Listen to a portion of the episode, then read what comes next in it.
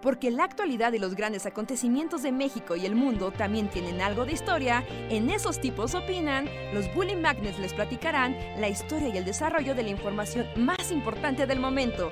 Quédate con nosotros que esto se va a poner de lo más interesante.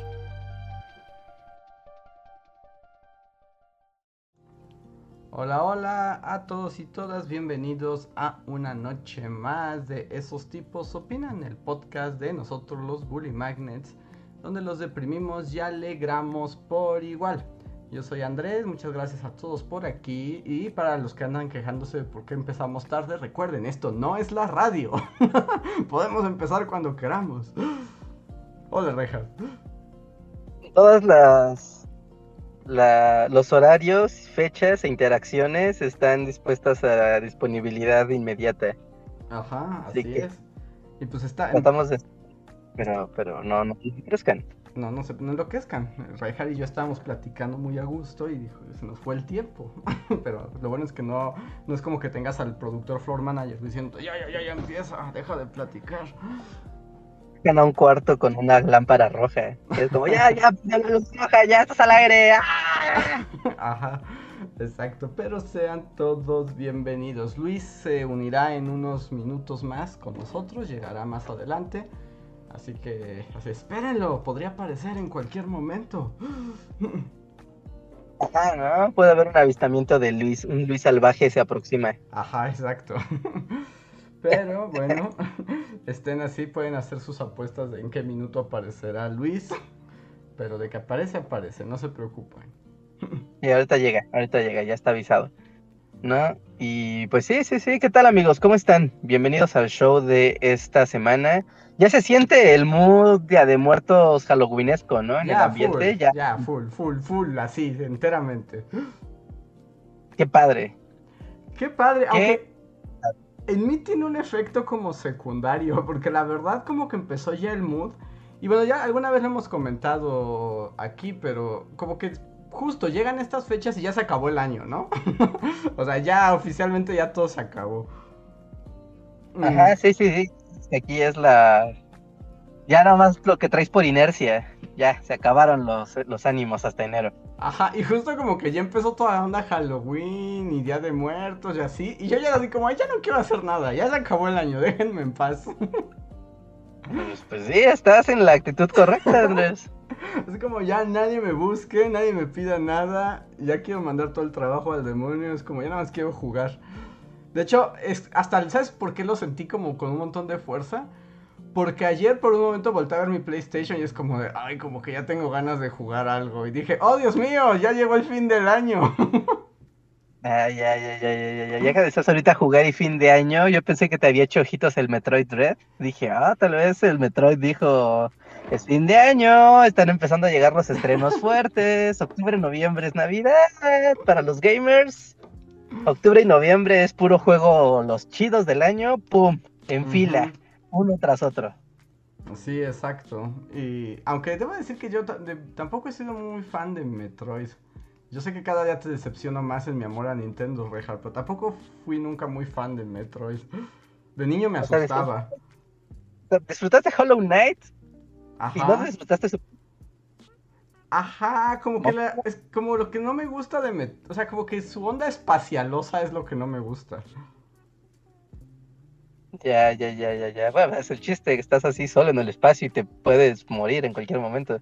Mm, sí, sí, sí, yo lo entiendo. Y yo algo que de niño, o sea, tenía el primer Metroid. Y la verdad es que no lo jugaba porque sí me daba como miedo. Cuando salías de la nave y estabas como en esa parte como rocosa y solo había viento y oscuridad. Ah, sí, el de Super Nintendo, ¿no? El Super Metroid. Ajá. Daba miedo. Si no lo han jugado, amigos, o sea, si, si tienen niños, o preadolescentes, pónganles ese juego. Y sí, porque ah, como es pura atmósfera, o sea, literal, o la musiquita ahí, y pues una tormenta, y no sabes qué está pasando, entonces muy silencioso, y, y, como que genera una atmósfera muy, muy solitaria y muy escabrosa. Está padre, pero sí da miedo. sí, sí daba miedo, sí daba miedo. Y estuve, bueno, viendo a Eric de Dreamy Freaky jugar un poco. Y pues se ve bien, aunque las gráficas están medio raras, pero yo ya me quejo de todo, recuerden. no se sientan nunca aludidos con mis, este, con mis quejas porque nadie se escapa. Bueno, es el Switch, Andrés. Es el Switch. No, no, no, o sea, no estamos hablando de gráficas aquí porque pues no es... No, no, no, no vamos a llegar a ningún lado con Switch y con... Pero, pero sí. Se fin pero sí, sí Fin ¿Por de ahí? año y qué nos espera, Rejar. ¿Qué juegos nos esperan antes de que llegue Luis? Nos espera el Far Cry con este, ¿cómo se llama? Esposito. Ajá, Giancarlo Esposito, sí. Giancarlo Esposito como un dictador latinoamericano. Nos espera el nuevo Halo para los que les guste el Xbox. Ajá. Nos espera. ¿Qué más nos espera? La trilogía de Grand Theft Auto, ¿no te emocionó que va a haber un remake de la.? No, a mí no me emociona, pero me gusta que le den tributo a quien honor merece. Pero solo es para el Grand Theft Auto 3, ¿no? ¿O son no, es la trilogía. Ah, o sea, es el Vice City, a San Andreas y todo. Grand Theft Auto 3, Vice City y San Andreas. De hecho, había una, yo mi edición de PlayStation 2, justamente compré esa trilogía, ya cuando era así el ocaso del PlayStation 2. Vendía trilogías así de sus grandes, de sus grandes hits. Y esa misma trilogía la remasterizaron. Tal cual, hasta es la misma caja. Es como de no manches, yo tengo eso, solo que Play 2. Pero es la mismita caja, el mismo arte, todo. Y si no han jugado Grand Theft Auto, o sea, 5, porque es que Grand Theft Auto 4 y Grand Theft Auto 5 ya son otra cosa. Sí. O sea, y están pero son otra cosa, pero ¿a ti cuál te gusta más de la trilogía de Play 2, Andrés? ¿Cuál es tu favorito? ay, no sé. Como que recuerdo que me impactó mucho el San Andreas por el tamaño, pero yo creo que Vice City es el que tiene más onda. Sí, ¿no? Sí, estoy, contigo. O sea, San Andreas es un juegazo, ¿no? O sea, es un para... además tenía esto de que... Sí, sí, sí. No lo recomiendo, ¿eh? Se siente bien clunky ese... Ese... El control, el modo de juego, todo, ¿no? O sea, es padre por las historias, ¿no? O sea, porque gente que no sepa de, de, juegos, que normalmente se dice uno gran tefauto, pues piensan en que es este juego de violencia y de matar y nada más de hacer relajo. Y ya, pero en realidad eso es como una parte como superficial del juego, porque lo padre de ese juego es que tiene muchas historias, ¿no? Como vas avanzando en la, en la misión principal y vas conociendo a los mafiosos de la ciudad, ¿no? Pero muchos mafiosos de muchos tipos de crímenes diferentes. Pero todos son muy característicos y peculiares y tienen sus problemas y entre ellos se enrevesan y ver las historias está muy padre porque el guion de esos juegos está escrito con una con una gracia, ironía y, sátira a la realidad muy, muy, muy, muy buena. Sí, los guiones son buenísimos. ¿Dónde? Había uno, pero ya no me acuerdo ni... Es que pasan tantas cosas que ya ni siquiera sé en qué... En qué Gran Theft pasaba, que había como una chica fashion, pero que era como una de la mafia japonesa y era como samurai, ¿te acuerdas? Que peleabas con ella como en un edificio de super lujo. Eh, creo que en Vice City. creo que es de Vice City. creo que es en Vice City. ¿O es el 3? O es el 3 es en Vice City. En San Andreas no es, eso sí estoy seguro. Podrías afirmar que en, San Andreas no es. No, yo tal vez sea Vice City. Sí, suena, suena Vice City-esco. Pero bueno, pero está muy bien. La verdad es que son muy divertidos los eh, Grand Theft Auto. Y pues un remake, ya, pues estamos en la temporada de los remakes, ¿no? Cuando ya no quieres comprar juegos nuevos, compras un remake y ya estuvo. Vas a la segura, ¿no? Dices, este es un juego que por algo lo están remasterizando. O sea, no le están remasterizando nomás porque se les antojó, es porque es juegos buenos. Y bueno, ya me voy a atrever a hacer como mi pregunta a Reinhardt, profesor Cocoon. ¿Ya viene siendo momento de comprar una consola, o sea, por ejemplo, un nuevo PlayStation? ¿O aún no es tiempo? Ay, pues yo no me lo compraría, la verdad. Luego sí me han dado ganas, pero más por ganas. Pero digo, bueno, ajá, me compro mi Play 5, va, ¿y? ¿Y luego qué? ¿Y qué pasa o qué? ¿O qué, qué gané? Sí, pues esa era mi pregunta, porque yo también, o sea, ganas, uno siempre tiene ganas de gadgets nuevos, pero eso no significa que sean útiles. No, no hay nada así impresionante todavía que digas, ah, no manches, ¿no? Esta es la cosa por la que te compras la consola. No, creo que creo que todavía no ha llegado, lamentablemente. Igual con el Xbox, el Series X.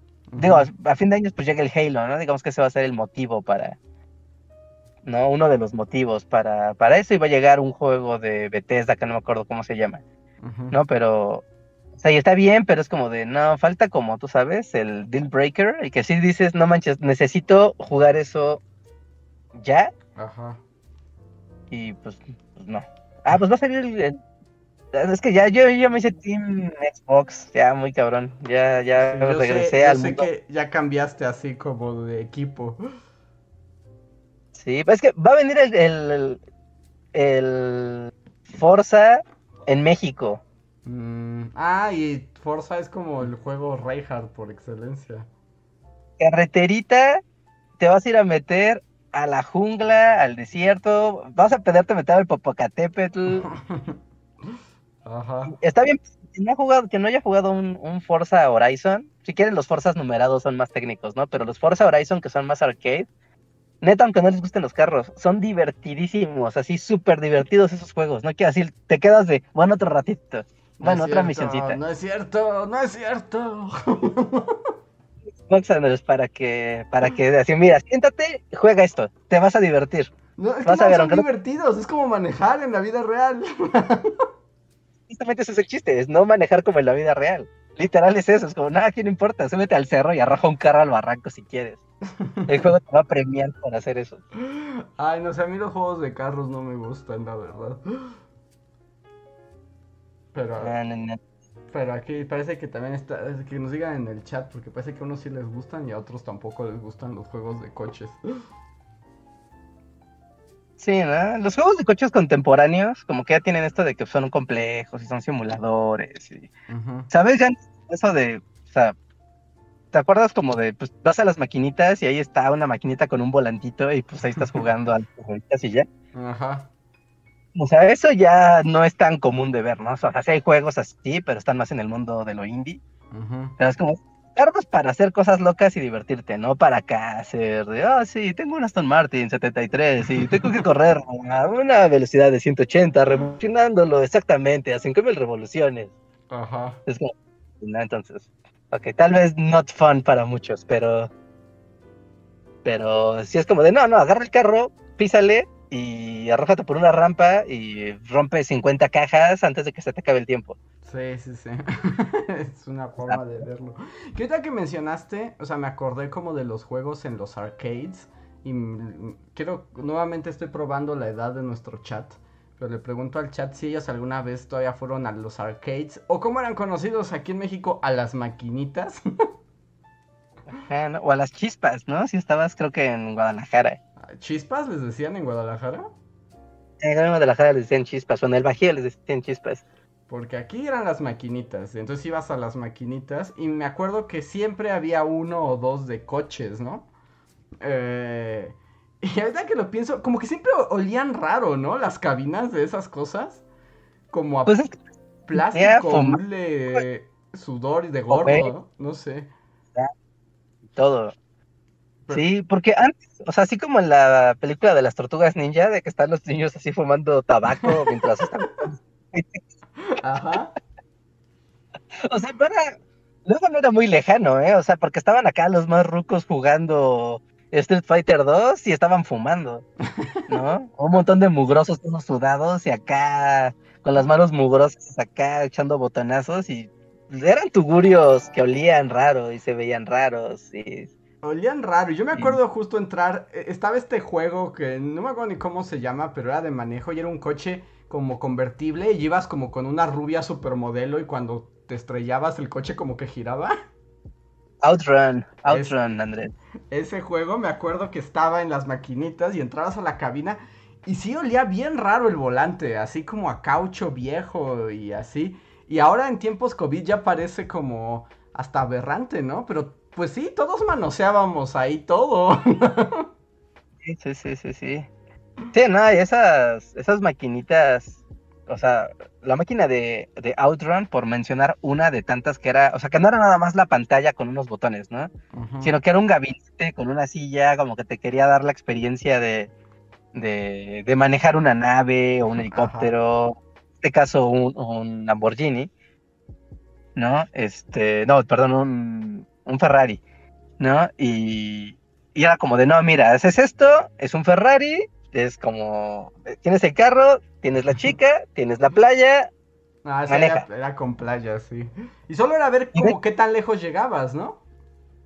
Sí, sí, sí. Es, ese juego además tenía una cosa muy, muy padre, hablando de esta cosa de, de simular el, el, ambiente, porque además del, o sea, era el volante, había el pedal de acelerador y freno, pero había aparte un botón, y ese botón era para cambiar la música de, de, la radio del juego. Entonces tú podías poner el soundtrack que tú quisieras, ¿no? como normalmente estabas en un salón de videojuegos donde pues todas las máquinas estaban prendidas, pues muchas veces no escuchabas pues el audio de tu propio juego, ¿no? O sea, no, no resaltaba tanto.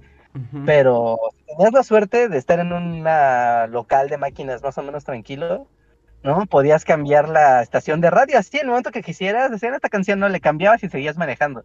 Era como, ah, claro, vas en tu carro y vas escuchando música y dices, esta no, y, aquí estás, run, run, run, run, run, run. Porque además, o sea, pero unas maquinitas silenciosas es la mayor quimera, ¿no? O sea, yo recuerdo que ese era el, uno de los mayores terrores de las mamás, así como que los niños queríamos que nos llevaran. Y pues era como, está bien que estén un rato ahí, pero lo que no soportaban los papás era el ruido infernal de las maquinitas.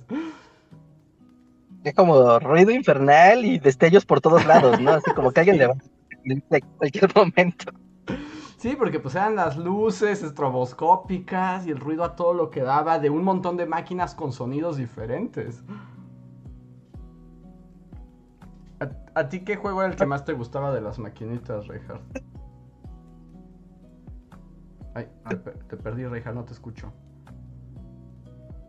No, no, no, no. A ver. Reinhardt, Reinhardt, Reinhardt, habla. Ahí estás, ya volví. Hola. Ahí estás, ya. Ya. Ah, ya, ya, ya. Es que quería monitorear el chat, pero creo que no. Es demasiado. Maquinita, pues ahorita que me citaste esta de carros, Outrun, ¿no? Yo creo que esa es mi maquinita así más amada de la vida de las maquinitas. ¿Sí? ¿De o sea, es... No, sí, no, no. O sea, yo me obsesioné con esa máquina en la prepa. Mm, ya a la hora de la salida, pues había un local que estaba ya un poquito lejos de la prepa, pero era un era un salón de máquinas, ¿no? O sea, de esas cosas ya no existen hoy en día, porque luego era como una accesoria y así con maquinitas, pero no, este era así, un piso de una plaza, que eran puras maquinitas, ¿no? Tal vez gente de la Ciudad de México ubique la plaza que está sobre Avenida Miramontes y Calzada de las Bombas, no me acuerdo cómo se llama, creo que se llama Plaza Miramontes, tal cual la plaza, ¿no? Y ahí hasta arriba había, había un salón de maquinitas, ¿no? Y tenían muchas, o sea, y entre ellas tenían una versión de las originales de Outrun, ¿no? Así, la cabina pestosa con tu palanca de velocidades, tu volantito Ajá. Y, y, todo, ¿no? Y yo como iba luego, luego saliendo de la escuela, casi, casi así de, voy antes de que vayan todos los demás, así en cuanto tenga chance. Todavía estaba silencioso el lugar porque el señor iba aprendiendo las maquinitas conforme iba llegando a la gente, pues ya le decían, ¿no? Ya las iba aprendiendo. ¿No? Entonces sí lograba como como pues escuchar la música de, la máquina de, del otro, ¿no? Por eso me acuerdo tanto de lo de poder cambiar la estación de radio y decir, ah, claro, esta es mi canción y con esta voy a correr, ¿no? Y, así, y ese juego como es de, o sea, no es nada más de acelerar a lo loco, no tienes que desacelerar de pronto, medio frenar, no tienes que frenar, desacelerar, ese es el truco en la vida. y, y así, ¿no? Hasta que sí me, pues, me obsesioné a grado de decirte, tengo que acabar esta máquina, o sea, tengo que poder acabarla con una ficha. Ajá. ¿No? ¿Era posible? O sea, sí era posible técnicamente, porque también las maquinitas estaban hechas para chupar todas tus monedas. Sí, el, señor de ahí, hasta eso era buena onda y ponía las máquinas en la dificultad estándar que traían, ¿no? Que es la media. Entonces, sí era pasable. O sea, creo que la máquina, así, si lo quieres hacer con una sola ficha, Solo te puedes equivocar dos, máximo tres veces en todo el juego. Mm, ¿No? No chocar, no salirte del camino nunca. ¿No? Si lograbas hacer eso, sí podías acabar la máquina de Outrun. ¿No? Pero si la ponían en la dificultad más alta, o sea, te, pedía manejar perfecto, ¿no? O sea, imposible. Pero sí, la ponía a nivel normal y me acuerdo que sí. Sí, yo sí acababa Outrun y era como de, ah, sí, así se sienten los dioses. Ajá. Es que acabar una maquinita, o sea, es que no es lo mismo acabar algo en tu casa con tus reglas. Porque una maquinita es como estoy aventando mi moneda, es mi momento, es mi oportunidad, tal vez voy a tener que volver mañana para volverlo a hacer. ¿No? Entonces vas practicando, pero sí, no, esa, esa máquina de Outrun, no, yo la, la amo, ¿no? Si pudiera tener una Outrun en mi casa, sería una persona muy feliz. Aunque huela raro. pues le echaría acá a la Isa. Porque a mí, o sea, cuando las maquinitas, o sea, lo, así los juegos que me volvían locos, o sea, y hasta los recuerdo perfectamente, eran como los beat'em up. Eh, oh, y, los que me volaban la cabeza y, yo quería meterle todas mis monedas ahí, era el de los Simpson. Y a uno del Rey Arturo, no sé si alguna vez lo llegaste a jugar. También era de cuatro, ¿no? Sí, también era de cuatro. Ah, sí, sí, sí, claro. Sí, no, bueno, clásicos, ¿no? Clásicos de entre los clásicos de las arcades noventeras. No, la máquina de los Simpson, o sea, creo que muchísima gente tiene hermosos recuerdos con esa maquinita. ¿No? Y recuerdo que esa, esa era muy popular. Y sí, si vas, por ejemplo, yo asocio la máquina de los Simpson a la central camionera del norte de la Ciudad de México. Órale, ajá. ¿no? Y pues, seguido cuando salíamos, pues íbamos a la estación camionera. Y mientras estabas esperando pues ya sabes, niño ahí tonteando. Y así como, ah, está la máquina de Simpson. sí, no, era fantástica. Y ese del Rey Arturo me gustaba mucho. Y, pero por ejemplo, ahí, pues sí era muy necesario que se juntaran varios niños, ¿no? Para jugar, porque de a uno estaba muy difícil. No, de uno eran demasiados enemigos, o sea, claramente te choleaban. Ajá, te hacían la choliza loca, sí. Sí, no, no había como. Igual hicieras muy bueno, porque pues también la máquina se adaptaba, ¿no? Obviamente no te aventaba tantos. Pero. Pero no, no, era como de Nacho, o sea, no la vas a acabar. O sea, con una ficha no la vas a acabar. Échale, échale, échale, échale. Y si estás con tus amigos o tus primitos o así alguien más, no, pues, pues dale, ¿no? Que por ejemplo. igual yo tengo ahí. Yo tengo ahí el recuerdo, o sea, solamente en toda mi vida bueno, además de Street Fighter, pero ese es otro asunto, ¿no? Los de pelea. Pero, o sea, la única maquinita justo que pasé alguna vez fue con mis primos. Así, justo éramos mi hermana y dos primos, y entonces pues éramos los cuatro. Y pasamos la maquinita de las tortugas ninja, la de viajan en el tiempo. Sí, sí, sí, la, la, versión de arcade. La versión de arcade, y no inventes, fue el logro más grande de nuestra infancia. Ah, sí, sí, ah, es que es muy satisfactorio. Pasar un juego con más personas. Así aparte en, la, en una maquinita que es como, pues échale monedas y esperemos no se nos acaben y vamos a hacerlo. es, es de wow, ¿no? Esto es un, es un logro, esto, esto une a las personas. Sí, y además era otro mundo, gente. No había internet, no había celulares. Estar frente a una maquinita con tus amigos era toda una experiencia social también. Hablando de, no había internet y era toda una experiencia, justo encontrar lugares donde hubiera maquinitas implicaba que a veces ibas a encontrar juegos nuevos, juegos que no tenías idea que estabas viendo. ¿No? Y yo me acuerdo la primera vez que vi, por esta, ¿te acuerdas la, este juego de vaqueros del Super Nintendo, el, Sunset, Sunset Riders, sí. Sunset Riders también tenía su gabinete para cuatro, en, para tres personas, ¿no? ¿Era para tres o para cuatro? Creo que era para tres. No, cuatro, cuatro, dos de escopetas y dos de pistolas. Ah, pues ahí está, no sé si eran los cuatro, ¿no? Y recuerdo que de hecho esa maquinita yo la vi por primera vez en mi vida, de hecho aquí en Zacatecas, en un pueblo, ¿no? Porque no sepa Dios, pero en una, en una farmacia de un pueblito, porque aquí pues llegan muchas cosas de Estados Unidos, ¿no? O sea, aquí es Caracas, Yucalandia, ¿no? Y una y la señora de la farmacia tenía un Sunset Riders. Órale. ¿no? Y sí, mi hermano y un primo y yo así le suplicábamos a mi mamá para que nos diera cambio, ¿no? Y así como, ¿para qué quieren cambio? Ah, para unas papas. Ajá. Sí, papas, los tres al mismo tiempo, a la misma hora. Ajá, tu, mamá era el superintendente Archundia. Ajá, sí, sí, sí. Sí, porque no le gustaba que gastaran maquinitas. No, no, eso sí, decía, mi, mamá tenía como la política de si te compré un Nintendo es para no, para que no te metas a de maquinitas, porque son el diablo. Es su lógica de mamá, entonces irme de malas maquinitas era, era, no, no, era infartar a mi madre. Ajá. Pero, sí, o sea, también aquí en un en ese mismo pueblo, y es un pueblo chiquito, encontré la primera de Darkstalkers, ¿no? Esta de peleas de, de monstruos. No, era en serio, era como, wow, que hay muy buenas maquinitas para hacer un pueblo olvidado de Dios. Que por ejemplo hay dato curioso solamente, o sea, antes del mundo pandémico y que la sociedad colapsara, o sea, Reinhardt y yo, incluso antes del dojo de Reinhardt nos juntábamos a, pues, a pasar juegos y a jugar videojuegos. Y el único que jamás pudimos cooperativo pasar fue precisamente Sunset Riders, nunca lo logramos. El Sunset Riders, si recuerdo, ¿qué nos jodía? Un indio, ¿no? El jefe indio. el jefe indio nos bajaba todas las vidas y entonces llegábamos con una vida al nivel final, que es el que sigue. Y perdíamos ah. contra el último jefe, siempre. O sea, el indio nos quitaba todas nuestras vidas, lo matábamos apenas. Y luego el último jefe nos acababa. Y nunca lo, nunca lo terminamos ese juego. Sí, no, nunca lo acabamos y lo intentamos varias veces, así de, no, a ver, ahí va el Sunset Riders, ¿no? Y va bien, va bien, va bien. Me acuerdo que una vez ya más o menos lo teníamos medio aprendido y llegamos con ese jefe y nos bajó todas nuestras vidas, así todo el esfuerzo de, de ya jugamos muy bien. ¿Cuál juegan bien? Tan muertos y, a su casa, chavos. Sí. Over, buenas tardes.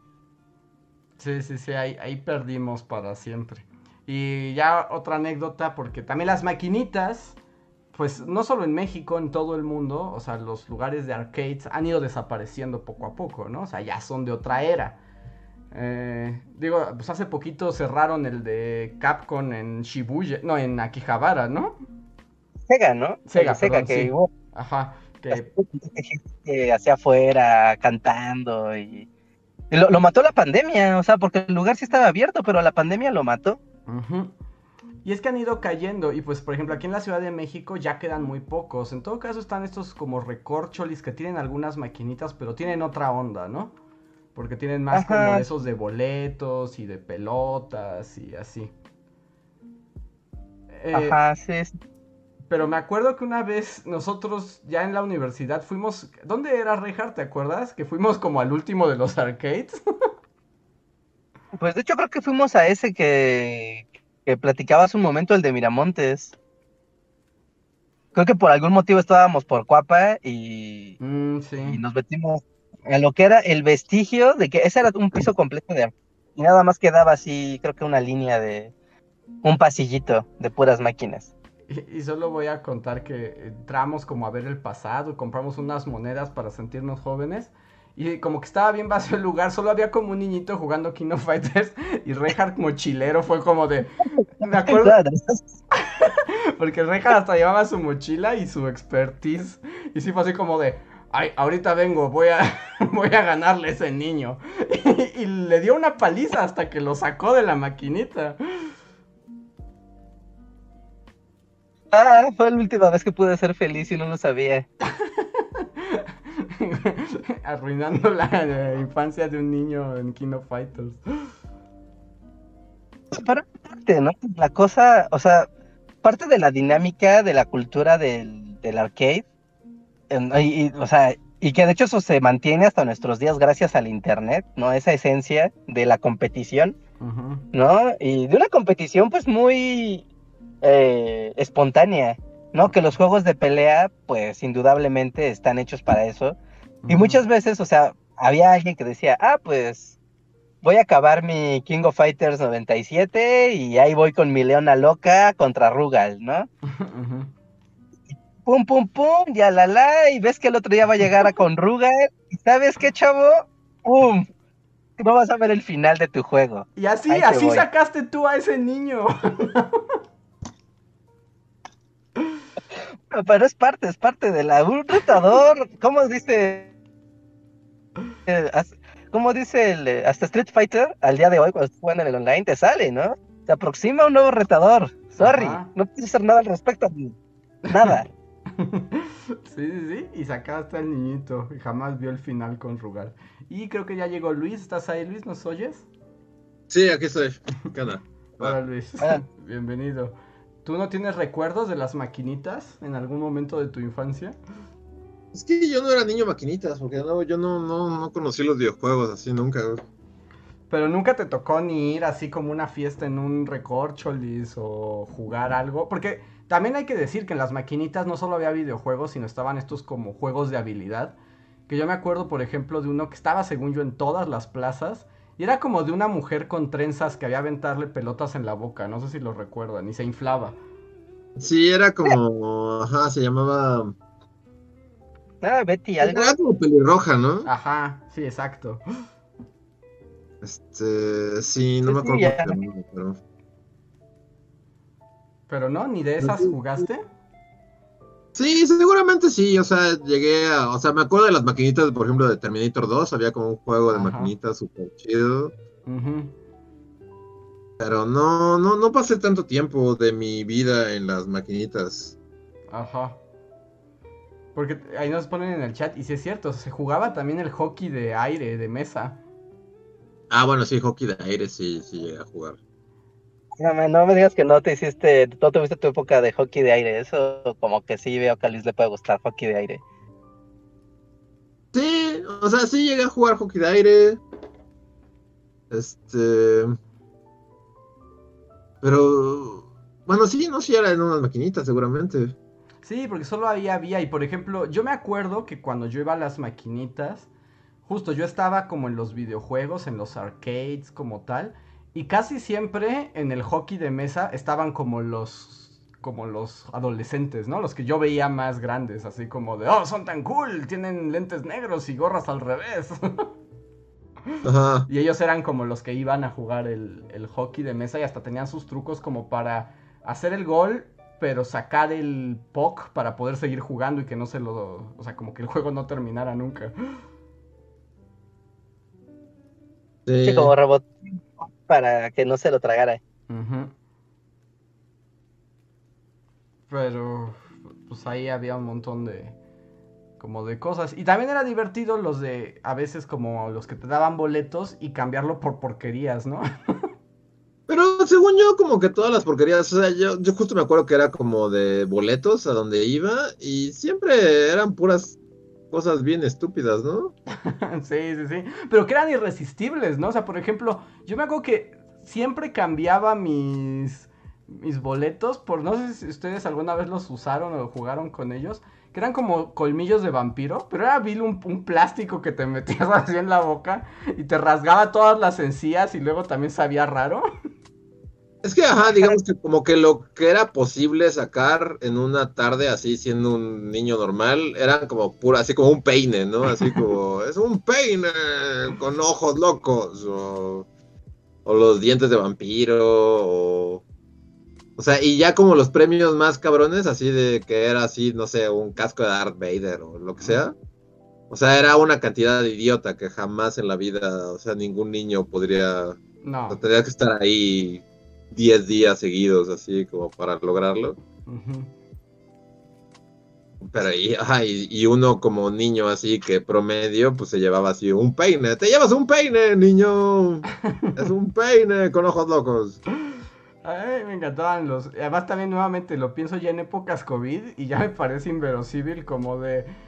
Quiero ese plástico así como todo mugroso y pintado. Y lo primero que hacía cuando me lo daban era metérmelo en la boca. Sí. soy un vampiro y con la boca toda deformada. Soy un vampiro, ay, decía. Ay, Dios mío.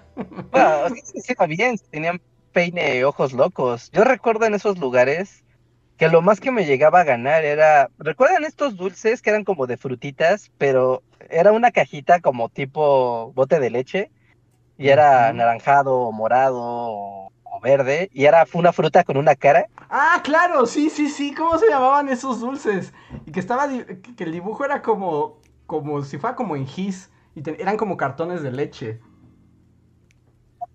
Sí, sí, yo nací una, un limón súper feliz y un durazno así sonriéndote y adentro tenía unas pelotitas de pues, de, sabores, ¿no? Estaban bien insípidos, ¿no? Es como por afuera tenían el saborcito y ya por dentro eran como de miente, una cosa así. Yo asocio el recorcholis o cambiar boletos por esas lechitas, porque era lo más que yo iba a poder obtener. No inventes esos dulces, me acabas de dar así un golpe del pasado, pero ¿cómo, cómo buscar cómo se llamaban esos dulces? Los tengo también y sí, siempre había en las maquinitas. Pero ahora siguen existiendo las maquinitas o ya no hay? Eh, es lo que decimos que ya, ya se han olvidado, quedan muy pocos, más bien quedan como los recorcholis, pero ya sí arcades, arcades, ya no existen. Ya los encontré, se llaman jugos sabo. Jugos sabo se llaman esos dulces, al parecer. Jugos sabo. Es como, sí, yo quiero, una conexión neuronal innecesaria más para mi cerebro. no inventes, mi, conexión neuronal, estoy teniendo acá una... o sea, si vieran mi mente, estoy como en esos memes, así como que te explota el cerebro y el cosmos. Como de Ratatouille, tuviste un momento Ratatouille. Sí, no inventes, además hasta recuerdo la textura, porque eran bolitas, pero no eran completamente lisas, sino tenían como granulitos. Ajá, y aquí, bueno, yo estoy viendo los, y ya son como la versión nueva de los Sabo sea, ya tienen caritas más como cool, pero estos dulces son muy viejos. O sea, ahorita debo de encontrar la versión vieja de estos dulces. Pero sí son esos, porque hasta ves, o sea, el dulce es ese. No inventes, no inventes. Sí estoy teniendo el momento ratatouille bien intenso. No recordaba esos dulces. Y yo no, no lo recuerdo. Es que yo no sé qué, qué fue de mi infancia. O sea, ¿No? ¿Qué, hacías mientras comíamos dulces sabos y nos metíamos plástico? Hacer mantequilla, así como los Amish, así de hacer mantequillas. sí, porque no? No, ahorita los googleé y así como de, ah, tal vez lo recuerde, pero no. Sí, no. Sí, no es como un jugo sabo. Ahora vete, niño. Wow, los jugos Sabo, no puedo creerlo. Ya, así, fui a mi infancia, ya, ya volví, ya, ya me voy, ya desde el punto más alto de la noche. el jugo Sabo. el jugo Sabo me llevó a mi infancia más remota. Y sí, había en las maquinitas siempre. Sí, ¿no? Lo asocias a esos, a esos lugares. Es como, claro, ahí está, dos boletos en un jugo sabo, niño. Costaron 30 varos de jugo sabo. sí, sí, sí. Pero bueno, pues eso fue el mundo de los arcades. Ya han sido extintos, ya no existen. Pero quedan los recorcholis, pero ya son otro concepto. Nos decían ahí en el chat que también en los chocan cheese también hay maquinitas. Pero ya no es lo mismo, ya no son esos antros de perdición donde el Foot Clan entrenaba a sus, a sus ninjas adolescentes. O sea, ¿sigue existiendo o ya en el...? No, así como del Foot Clan, no, ya no existen. De hecho, en, en, algunos canales de YouTube, ¿no? Ya de igual, güeyes ya rucos, ¿no? Ya de nuestro, de nuestra estirpe, que se dedican a recorrer tiendas, ¿no? De, pues sí, van así, ya sabes, de recorramos Estados Unidos en busca de videojuegos, y esto de wow, qué, bella vida, me gustaría vivirla. Ajá. Y, van a, o sea, y van a locales, igual ya sabes, locales gringos que son así gigantescos, y muchos de esos, de esas tiendas justamente se dedican a recolectar las arcades ¿no? Y tenerlas en, o sea, pues sí, o sea, como ya no hay salones, ya igual en Estados Unidos ya esa cultura del salón de arcade ya, ya está extinta. Ahora más bien como los vendedores de retro gaming o las tiendas de, juegos de cartas tienen también su sección de arcade, pero pues de cosas que ellos han ido ahí juntando, ¿no? De hecho en Estados Unidos, digo, aquí en México también, también lo hay, ¿no? Pero obviamente la proporción es, es muy, muy distinta. Pero este mundillo de la preservación de videojuegos, en el sentido de las arcadias, ¿no? Es un universo y un campo de estudio hasta serio, ¿no? Porque además como que las, las tarjetas estas con los videojuegos están condenadas a destruirse, ¿no? Así es, ¿no? Porque una cosa es como que tú puedas emular un juego, ¿no? Y digas, ah, pues yo tengo mi King of Fighters y ya, ¿no? O tengo mi Snow Bros y pues ya, ¿no? Está bien. Pero la emulación muchas veces no vas a dar la experiencia uno a uno que daba, que daba la, pues literal, ¿no? Así tu, placa de chips con, tu, tu placa de chips con tus botones y un monitor y un monitor viejo jalando tal cual, ¿no? A la frecuencia que debe de ir para ese juego. ¿No? Entonces mucha gente se dedica a buscar las arcades, obviamente a restaurarlas en la medida de lo posible. Y pues obviamente el grial es conseguir estas arcades de la manera menos manipulada posible. Y de ahí, o sea, es un campo de estudio bien interesante porque, o sea, normalmente los que la gente que juega videojuegos está atada como a su o a su computadora o a su consola, ¿no? Entonces la consola siempre es la misma, no hay pierde, y tú nada más le vas poniendo juegos y pues ya, no hay pierde. ¿no? Normalmente dentro del cartucho pues igual había algún chip raro o algo así, pero nada extraordinario. Pero en la cultura Gates sí era muy distinto porque cada fabricante literal armaba la placa, pues sí, la placa de circuitos electrónicos pensando en que iba a meter ese videojuego ahí. Entonces, hay muchos incluso chips que están hechos a la medida para ejecutar un juego y que no hay manera de reconseguir ese chip. Dicen, no, es que estas ya son piezas, literal son piezas de electrónica prácticamente artesanales, que pues ya no, no hay manera de que tú consigas de vuelta estos chips. No, los puedes emular, tal vez los puedes hacer, puedes reprogramar un chip actual para que haga lo mismo, pero tener ese chip otra vez, no, ya, ya no se puede. ¿no? Entonces, hay toda una escuela de, de eso y de gente que tal cual tiene bodegas llenas de arcades, ¿no? Y están tratando de preservarlas porque sí están condenados a, un día sencillamente, pues, a que sus transistores tal cual un día empiecen a chorrear este ácido y pues adiós. Y es que sencillamente adiós. Y como no creo que perdimos a Ah, es que Ahí está. No, es que también como muchas de estas máquinas, vienen a decir, no le cambias la pieza y ya, ¿no? Pero ocurre que tal cual las estas máquinas como método de seguridad antipiratería, ¿no? Tienen que si no tienen la pieza tal cual la que se le instaló y la que se le programó, no importa que tú la dupliques, no va a jalar, ¿no? O sea, la máquina está diseñada para autodestruirse eventualmente. Así que es un contra el tiempo y es una carrera de la preservación de, pues vamos, no es una pieza de, la expresión, de la expresión humana, no es una expresión artística, si quieres verlo incluso así. Así que está, está bueno ese mundillo. Y eran delicadas y también bien alteradas. Mi papá un tiempo tuvo como un local de maquinitas. Y entonces, así como yo me acuerdo que luego nos abría las maquinitas y entonces teníamos como créditos infinitos en Street Fighter. y íbamos con un señor ahí misterioso que le vendía los cajones y las placas, ¿no? Que pues eran unas placotas así verdes llenas de chips y era súper delicado, ¿no? Era como, no toques los chips porque destruyes el juego. Pero luego venían como manipulados, ¿no? Yo me acuerdo que una vez, o sea, llegó una de esas maquinitas que también eran como, hubo varias aquí en la ciudad, que era un Street Fighter donde así como cada vez que Chun-Li daba un golpe salía un Hadouken. Hadouken, nada. Ajá, como que estaban alteradas para cambiar el funcionamiento, ¿no? Y esas luego funcionaban como curiosidad, pero luego no pegaban mucho.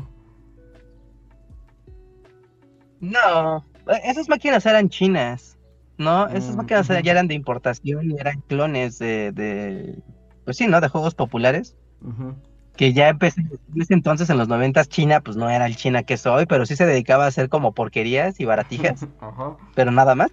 Y entre ellas era como hacer piratería explícita, ¿no? Eh, de ahí que muchas máquinas de Street Fighter 2 aquí en México, o sea, seguramente ya gente que tenga 30 años más o menos, ¿no? Vio máquinas de Street Fighter, ¿no? Y la gente jugando, pero la probabilidad de que viera una máquina de Street Fighter 2 original, aquí en México es prácticamente nula, ¿no? Muy, muy baja.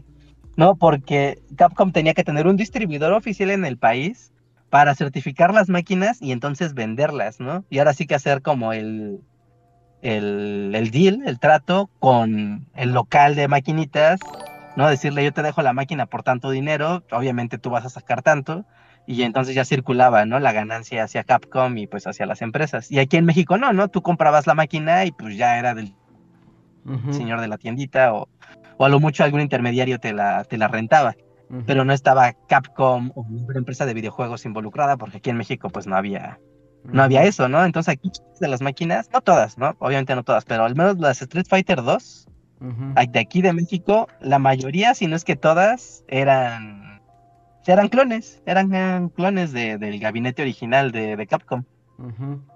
Ah, mira, todo un mundo, el mundo de las arcades.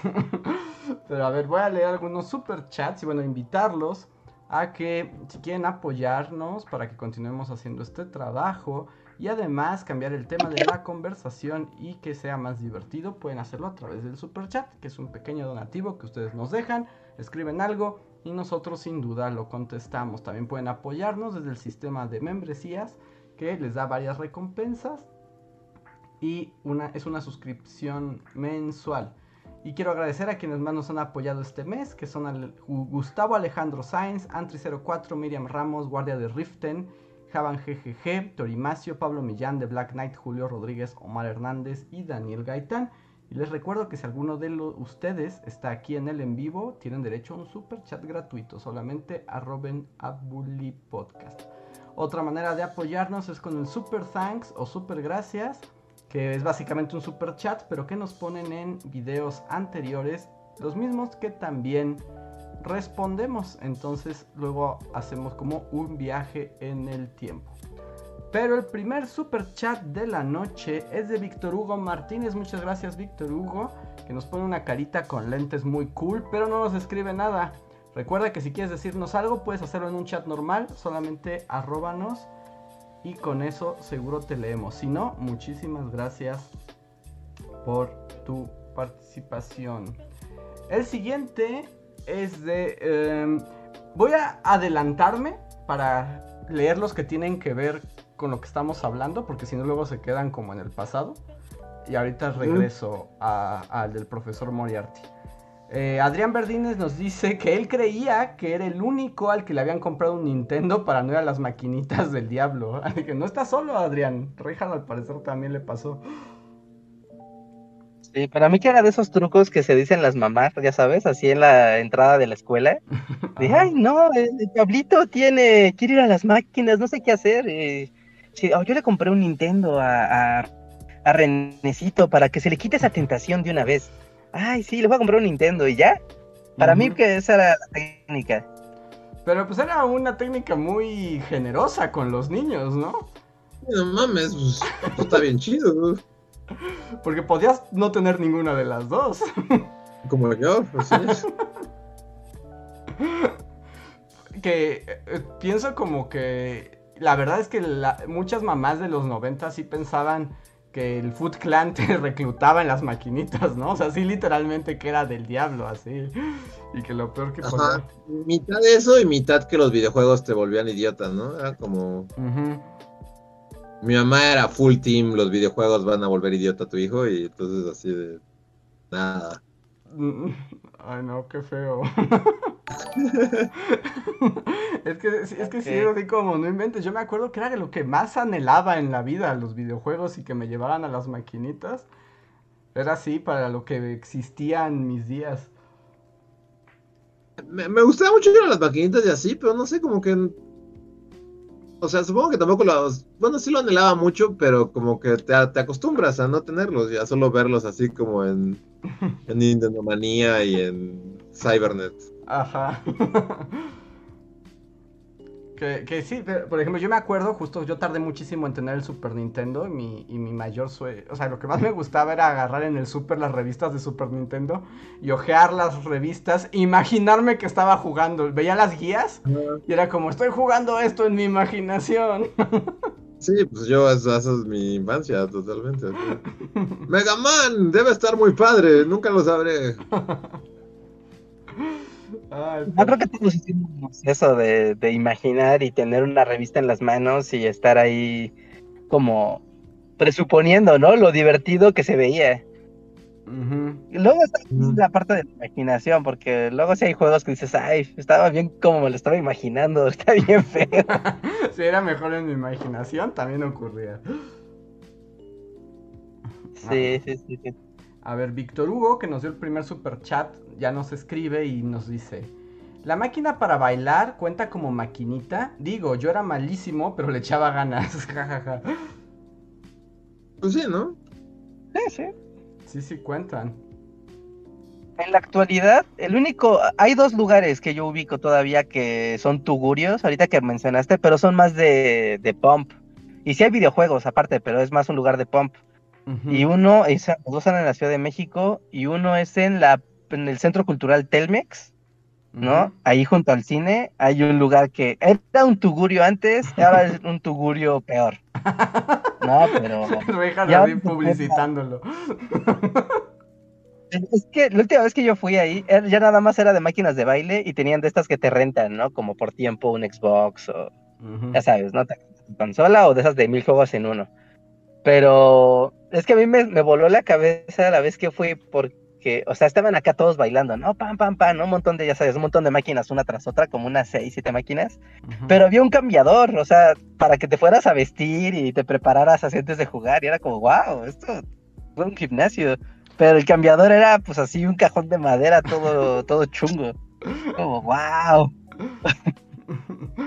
Este lugar se volvió como un gimnasio de, baile. Pero las, las maquinitas de juego de baile fueron muy populares. Yo me acuerdo que en mi época adolescente puberto de ir a convenciones de cómics y de manga y así como 10 veces al año. O sea, uno de los eventos principales era la batalla de la maquinita de baile. O sea, sí era así el evento. Sí, sí fueron muy populares en los 2000, ¿no? Como en inicios de los 2000. Ajá. Sí, sí, sí, me acuerdo que era el cosplay y eso. Y eso era como el punto alto de la convención. Mm. Sí, dato curioso de la Pump It Up y de la Dance Dance Revolution. La que que pegó fue mucho la, la Pump. Pero esa cosa llegó a tal grado de, de popularidad que México era potencia en el mundial, ¿no? En el mundial de Pump It Up. Era como, ¿hay mundial de esto? ¡Wow! Y México era potencia en eso. Y después la, hay versiones de la Pump, que son las que encuentras todavía en estos lugares como el Centro Cultural Telmex, que solamente fueron distribuidas en México, porque el mm. juego pasó de moda en otros lugares del mundo y ya fue como de, bueno, no, pues ya. Pero en México se siguió jugando por muchos años más y el juego se siguió, bueno, se siguió renovando y se distribuía en México y en Corea. Creo que en México, Corea y Japón. Pues en, Japón todavía son muy populares y hay de muchos tipos. Yo me acuerdo cuando fui, que ya también tiene unos años, pero ya aquí en México ya estaba muerto todo eso. Eh, y me acuerdo mucho, justo en Akihabara, en un local ahí de chinos locos maquinitas, eh, había una que justo era como, pero, como un pump pero era con las manos. Y había como un círculo con luces, o como que proyectaba luces, y como que tú tenías al ritmo de la música tapar las luces que correspondían, ¿no? Y como que leía así el sensor. Y yo me acuerdo que había un chat... Ajá, ¿Reja? Como que era una cosa que pasaba la mano por arriba o por abajo del sensor, ¿no? Y eran creo que cuatro como sensores. Ajá, eran un montón de sensores. Y me acuerdo haber visto ahí en, Japón a un chavillo que habrá tenido 12 años.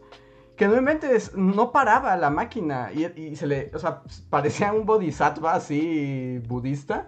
Porque parecía que tenía manos extras. Y, era toda una sensación y todavía, y ya habían pasado de moda mucho tiempo aquí en México, o sea que en Japón todavía le seguían. No sé si actualmente aún haya tribu urbana de eso.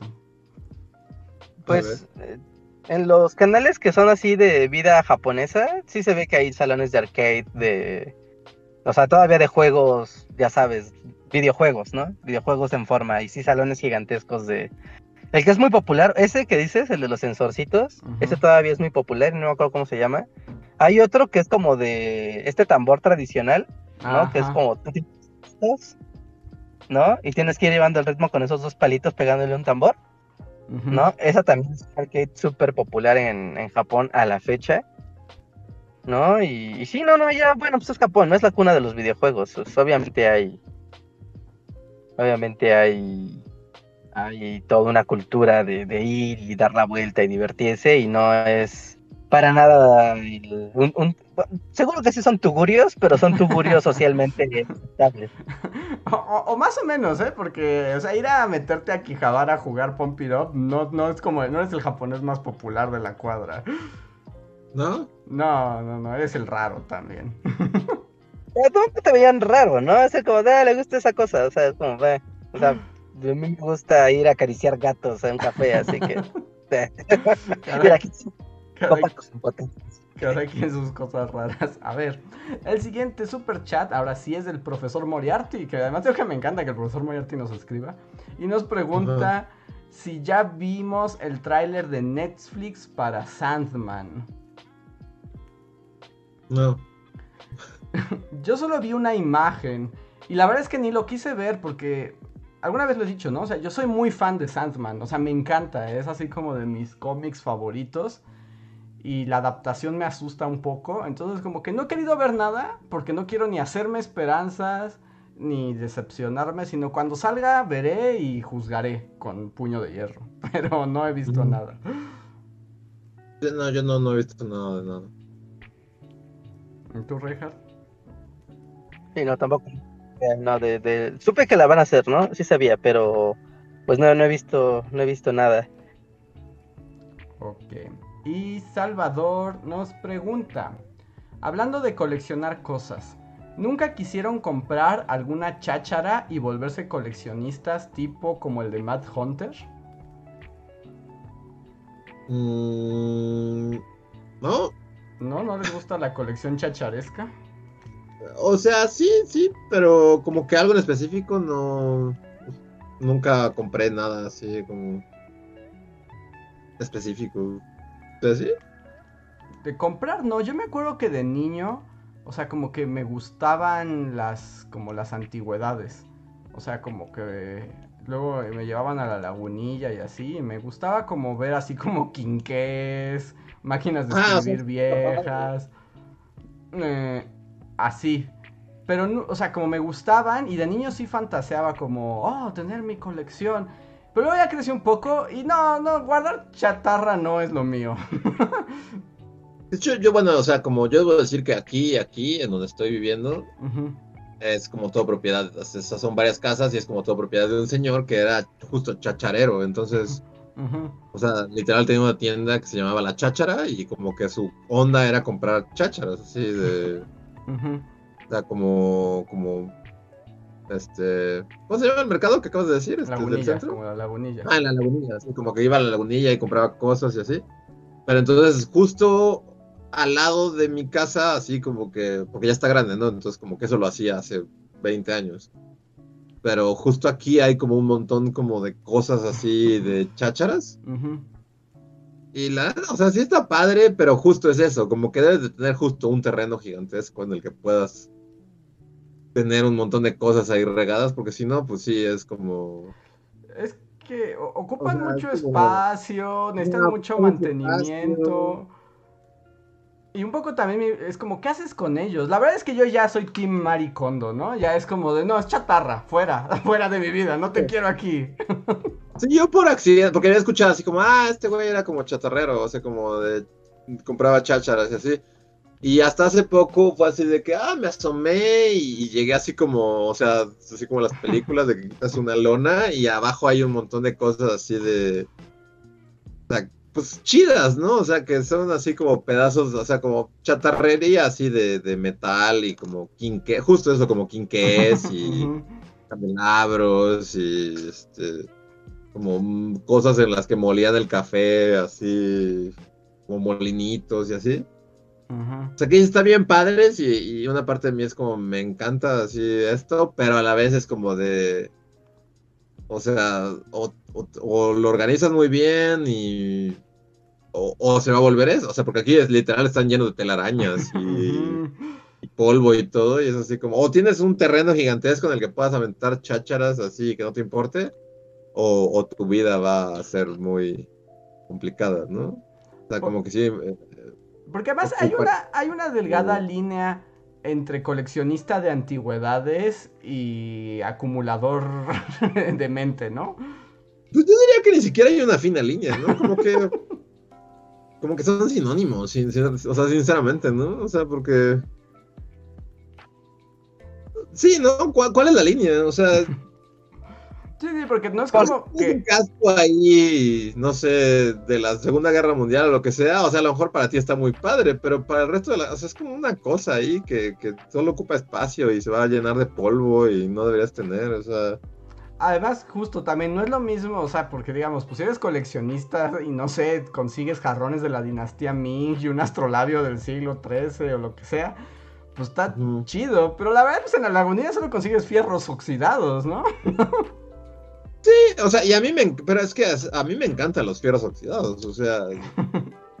yo soy fan. De hecho, o sea, espero que mi casero no escuche ese podcast, pero cuando fui sí, le, sí saqué unas cuantas cosas así que, o sea, que se veían muy padres, ¿no? Así como unos pedazos de una lámpara vieja y así.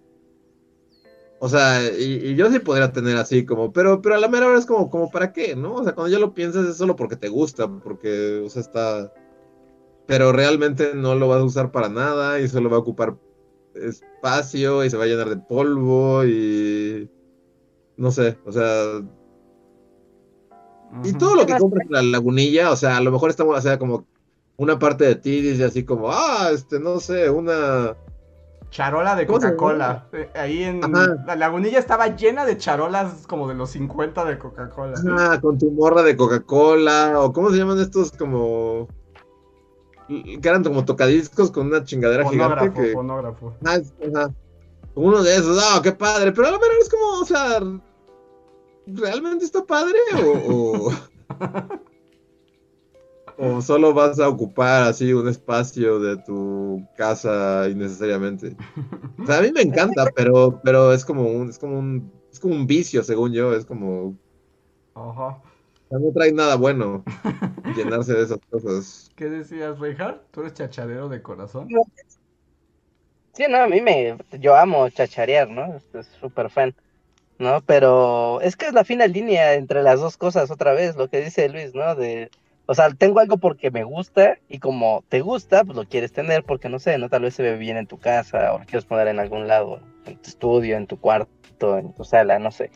No dices, órale, qué padre. Y, y tal vez puedes juntar ciertas cosas que te, que te gustan, pero creo que la, la diferencia entre ser un coleccionista de chácharas y ser un psicópata que, solo acumula basura, es, es eso, ¿no? Tener cosas que tengan sentido como una colección, como de, ok, estoy juntando cosas que tienen sentido entre ellas, ¿no? Que tiene una lógica lo que estoy haciendo. Pero si solo compras cosas y entre tus cosas hay una envoltura del, de gancito del 72, así ya... o sea, según yo, es como, es la fina línea que tratamos como de hacer, pero que en realidad no existe, Ricardo. O sea, porque... Porque también es como medio psicópata solo acumular cosas. o sea, no sé, la, la, fina línea es muy fina. O sea, yo no sabría distinguir cuando ya eres un loquito acumulando cosas y cuando eres un coleccionista como selecto que está coleccionando cosas solamente como de su... Como compulsivamente. Es que, es que está feo. Bueno, ahorita dos cosas. Una, que me estoy riendo aquí en el chat que dicen que ahorita está tu casero. ¡Oh, Dios mío, mis fierros! Sería muy extraño que mi casero escuchara ese podcast. Sí, sería la cosa más extraña del mundo. Pero justo, como que su entrada está llena así, tiene un casco así como soviético y como un águila acá. O sea, que, que están padres y todo, pero, pero a la vez es así como, o sea, por eso mismo tiene todo una metros cuadrados de, de, basura. O sea, es, basura. O sea, está padre, está bonita, pero es basura. O sea, porque ni ha de saber lo que tiene.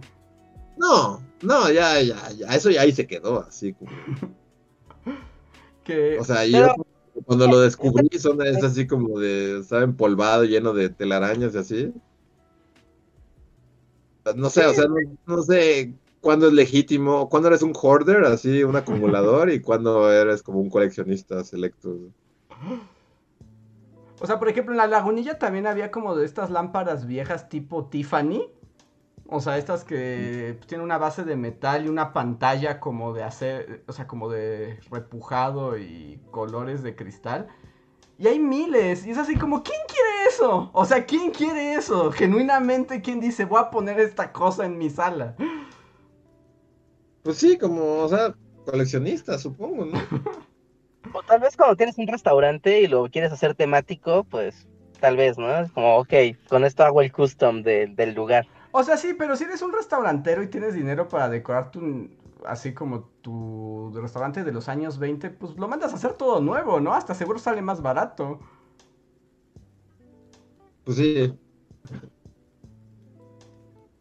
No sé, y les recomiendo, hay en Movie, si tienen Movie, justo hay un documental que es turco, que se llama El coleccionista. Y es como sobre un viejillo ahí medio loco que colecciona todo. Así él, mismo lo dice, su colección de todo. y, da mucho horror porque ves cómo vive en un departamento que ya está lleno de cosas que nada tiene sentido, pero él colecciona todo. y de todo compra cuatro cosas porque, porque es una para guardarla su colección principal, su colección secundaria, otra para abrirlo y tocarlo y otra para regalarlo o guardarlo en otra colección. Está loquísimo, búsquenlo, es un buen documental. Parece si es estar uh, con una enfermedad de trastorno obsesivo compulsivo. Sí, por supuesto, por supuesto, por supuesto. Ese señor está, enfermo. No, ya es otra, ya es otra cosa. Sí, no sé, no sé. O sea, obviamente sí, el team basura está ahí y estás acumulando ya te va a caer encima y vas a quedar inconsciente abajo de ella y vas a morir. O sea, eso seguro. Pero eh, el, recorrido, o sea, como un hobby, o sea, todos tenemos hobbies. De, me gusta, ¿no? Pintar mariposas en el campo con crisoles de colores, ¿no? Pero una de tus cosas que puedes tomar como hobby es, me gusta explorar el tianguis, ir a chacharear y encontrar, no sé, ¿no? Eh, tapas de refresco de los ochentas. Y tal vez ya tienes mil, pero ya es como parte de tu cosa y te da satisfacción y alegría. Entonces, si al final de tu vida tienes un montón de basura, pero el haber recolectado ese montón de basura te dio alegría por años, pues, ¿qué más da? depende cómo lo veas. Si lo ves enteramente como algo material, pues sí es una estupidez. pero si lo ves como una te da satisfacción, pues, ¿qué más da, no? Sí. Y también, o sea, es cierto lo que dices, ¿no? O sea, también hay colecciones más sanas o sea, por ejemplo, o sea, si te dedicas a coleccionar una cosa o hay un tipo de cosas que te gustan y tienen sentido y es lo que persigues, pues está bien. Y el problema es cuando vas juntando fierros viejos y las pones en tu jardín porque ya no sabes ni qué es. Creo que también un punto importante es como eh, que, que sí puede marcar la línea es el autocontrol, como de, ok, o sea, me encanta coleccionar taparroscas de refrescos de los ochentas. Y si me encuentro una en un tianguis, me voy a emocionar y la voy a comprar. Pero si me encuentro una, puedo decir, no, no la voy a comprar porque, no sé, no, no es momento, no es necesario. Este, ya tengo muchas, tengo que organizarlas antes de conseguir más. O sea, tener ese autocontrol y que no se vuelva algo obsesivo, que al contrario, tu, ese hobby empiece a controlar tu vida en vez de que tú controles tu hobby. Que también es una fina línea muy delgada, como, la, como decir, sí, mañana dejo de comprar, ¿no? Mañana lo dejo. Sí, que se puede volver una adicción. Y ahorita que lo pones así, y claro, o sea, a todos nos gusta coleccionar cosas, ¿no? En cierta medida. Pero también, bueno, ahorita se me ocurrió, pero no sé qué piensen ustedes. Es como una cosa muy humana, pero muy rara, ¿no? O sea, coleccionar cosas. O sea, como juntar muchas cosas de lo mismo o sea, es una. O sea, no sé, ahorita me pareció pensando. Lo pensé un momento. Es como, qué cosa más rara. O sea, ¿qué clase de animal extraño somos? Pero creo que otros animales también coleccionan cosas, ¿no? Pues los cuervos, ¿no? Que se roban cosas que brillan. Ajá. O los pulpos también se roban como. Como cosas bonitas y las ponen en sus entradas, ¿no? De sus casas. sí, sí, sí. Pero los pulpos también son como demasiado inteligentes. Ajá, o sea, por eso es como, no, no sé, es como no es algo enteramente humano. también está como en el mundo animal, como coleccionar cosas, ¿no? Pues sí. De cierta manera, uno, o sea, yo lo noto como con los perros, también como, como que tienen sus juguetes, ¿no? O sea, y, y, pues, o sea, de cierta manera los coleccionan, ¿no? O sea, mi perro tiene como toda su sección así de, cosas que son sus juguetes y que sabe que son sus juguetes y los tiene todas en un solo lugar. Y es como muy así de, no, los toques, son míos. no, sé si, sea como muy común, pero según yo es como algo muy... no solo es humano, sino como que ahí está, ahí está en la naturaleza. O sea, sí, pero el humano, pero por ejemplo, o sea, los animales, o sea, como los perros, ¿no? Que tienen sus juguetes, saben que son suyos, los tienen en su lugar y todo.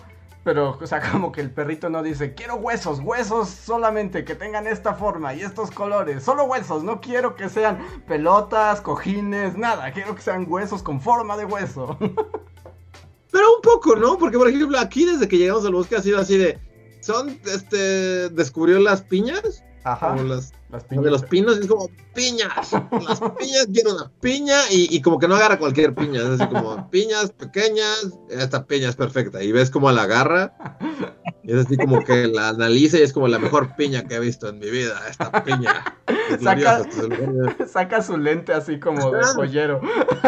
Sí, puedes ver su, expresión de esta es la mejor piña que he visto en mi vida. Y la lleva y se la, la mete como abajo de la cama. O sea, y abajo de la cama aquí está hay como 50 piñas, o sea, algo de coleccionista debe haber ahí, ¿no? O sea, no, no tanto como nosotros, pero, pero sí hay una cierta como similitud, digamos, animal. no, sí, ya, ya, ya, bueno, ahí ya dos tíos ya me sorprendió.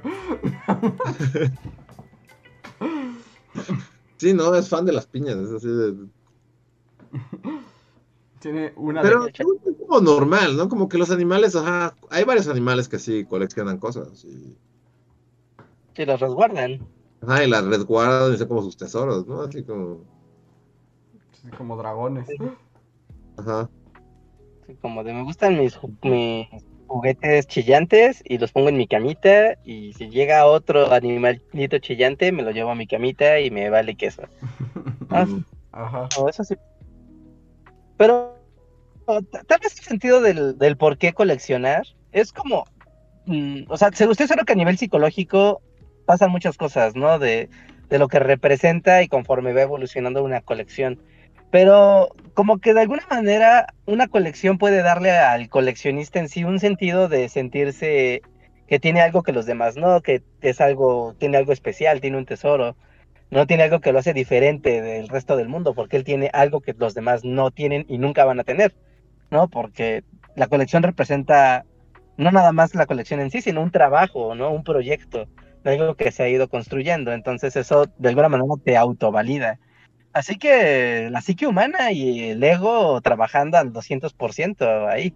Sí, claro, y, y además, o sea, yo ahorita lo hablo con extrañeza, pero porque más yo de niño y adolescente era un loco de coleccionar cosas. O sea, elegía cosas y coleccionaba y coleccionaba, pero ya llegó un momento en que fue como de, no, ya nomás no me controlarás colección. Yo no tuve el gen coleccionista realmente. No, nunca, nunca. No, no recuerdo haber coleccionado nada, nunca. No, o sea, en parte porque también era como con la familia Amish, así de...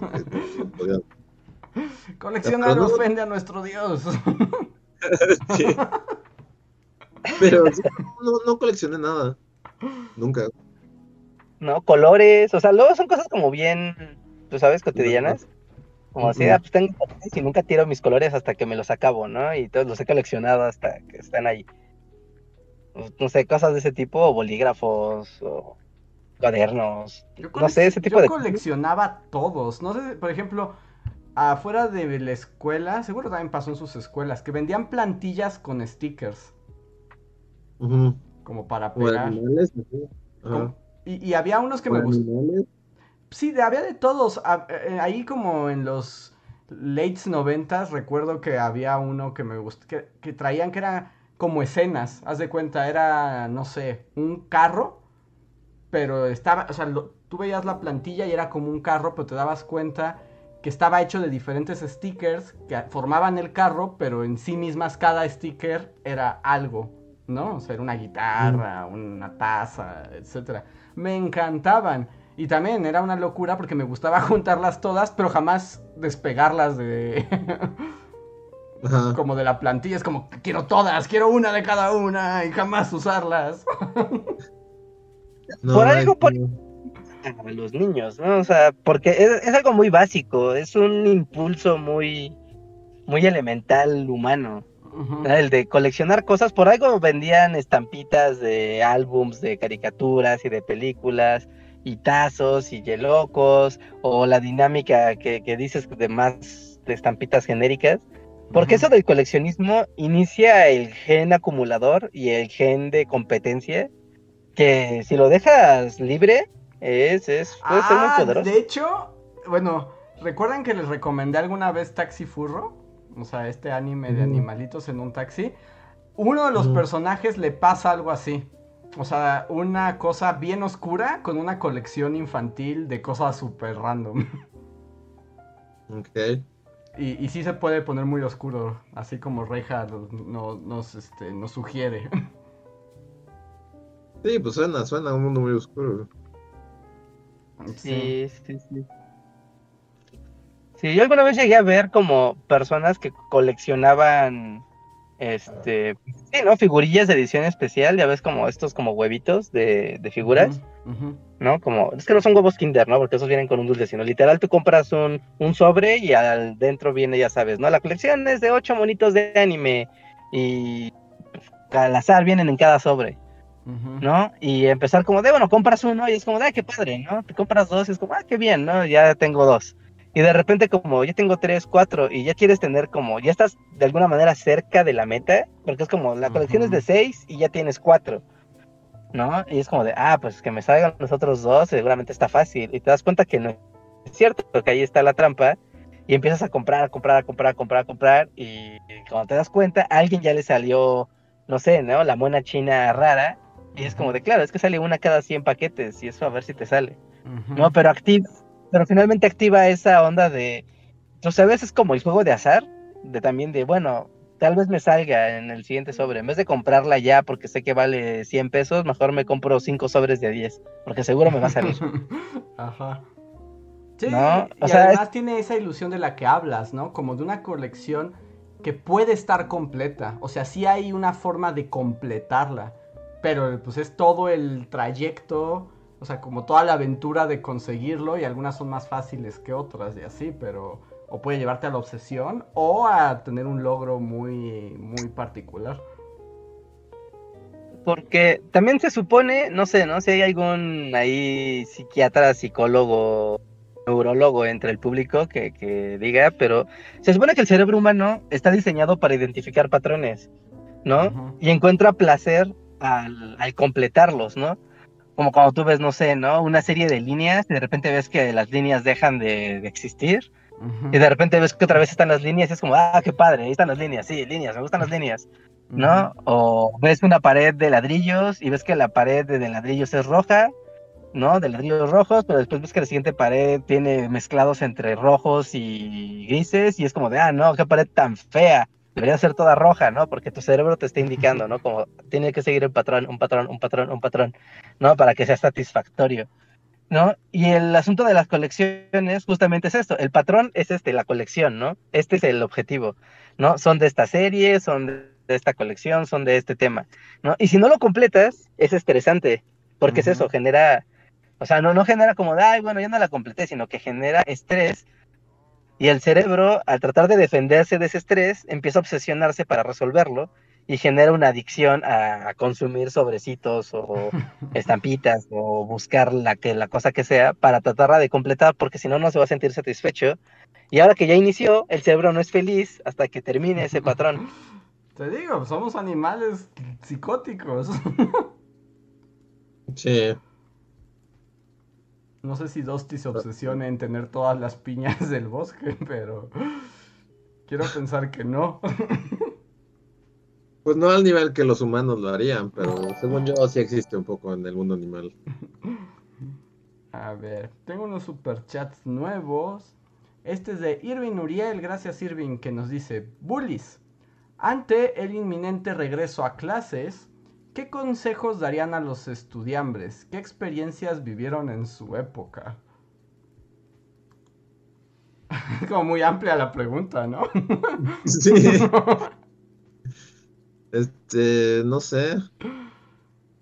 Eh, ¿Ya van a volver a clases así en general todas eh, las escuelas? Pues ahí hay, ahorita hay una batalla nuevamente entre volver o no volver.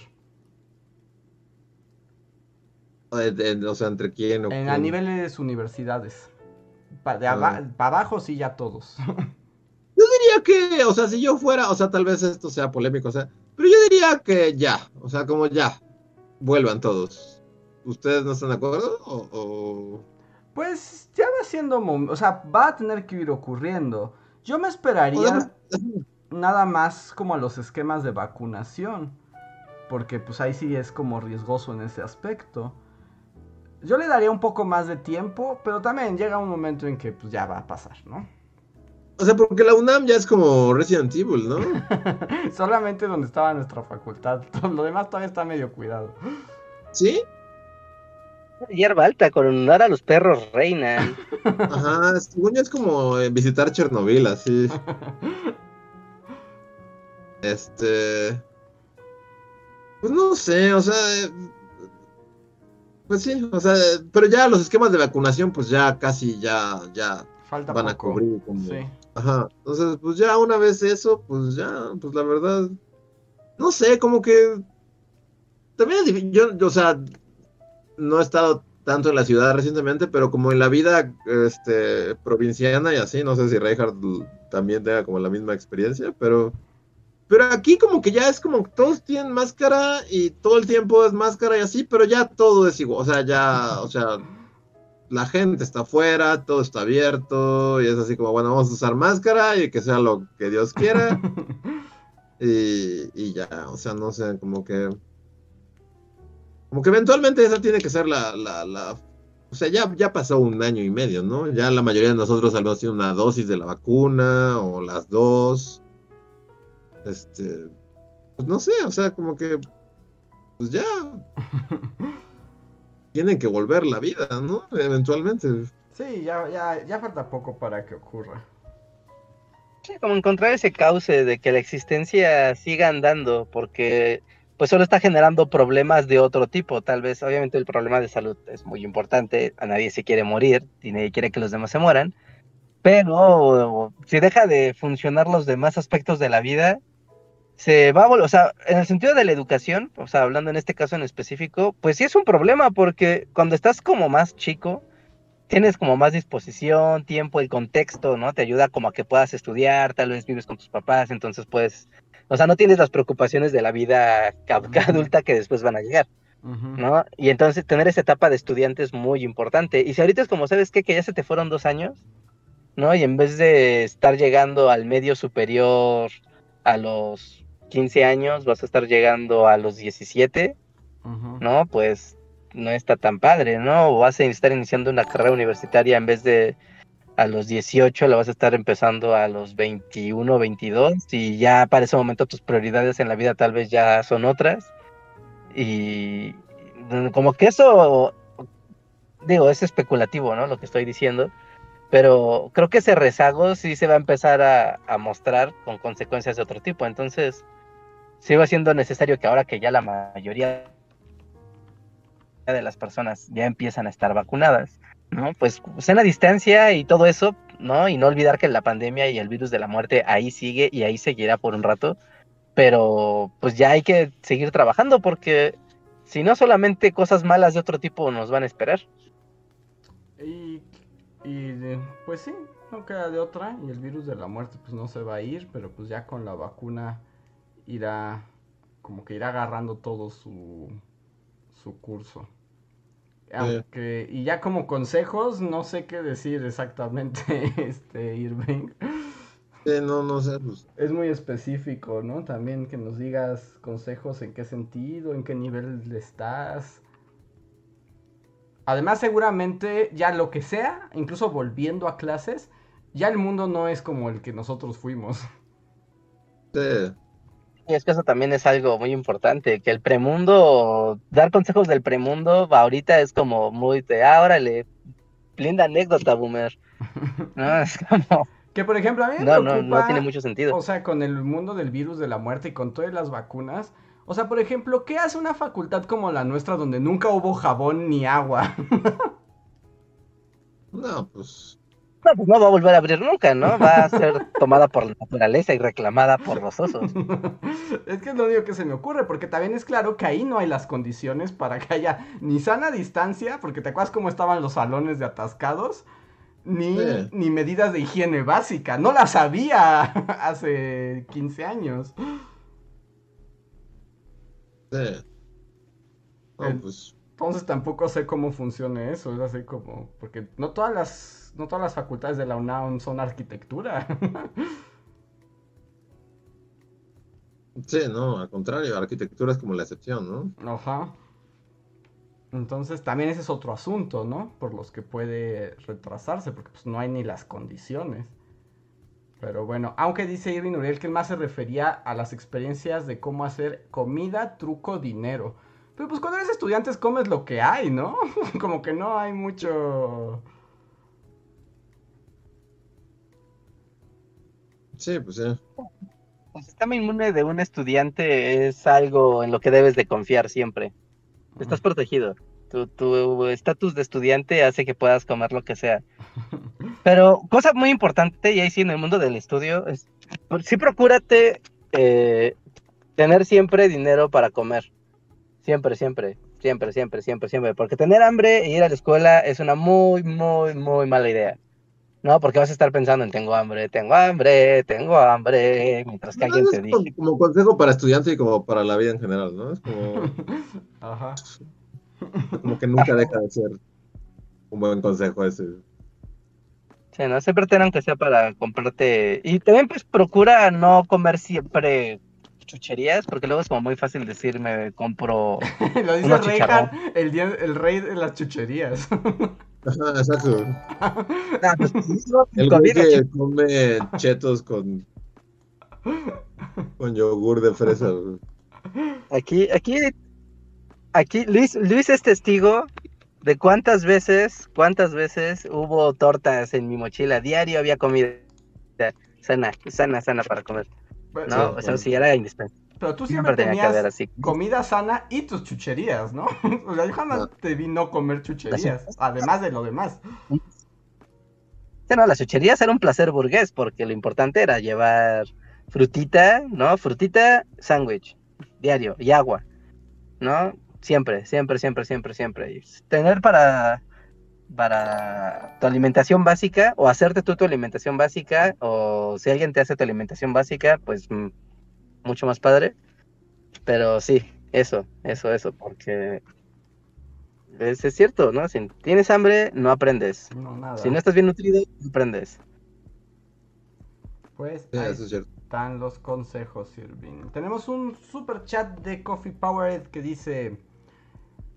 Eh, para patrocinar el momento gordo, ¿vieron la serie de Dungeons and Dragons? Mi madre me recomendó de ella y aun cuando es muy ochentera, está buena. Un alma caritativa la subió a YouTube. O sea, la, vieja, vieja, vieja, la del mago con lentes y así. Eh, no, yo la película con Jeremy Irons, es lo único que... Eh, ¿Jeremy Irons tiene una película de calabozos y dragones? Ajá.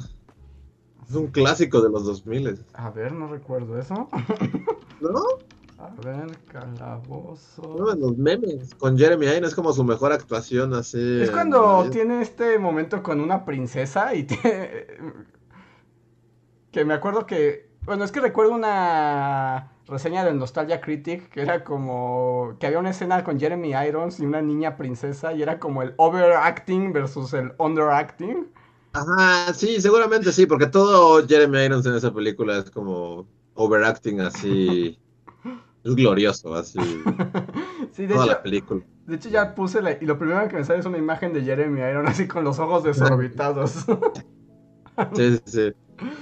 Pero según yo, o sea, yo, yo solo ubico esa película pésima de Calabozos y Dragones, no sabía que había como más cosas había una caricatura ochentera de unos niños que justo creo que se metían a través de un arcade.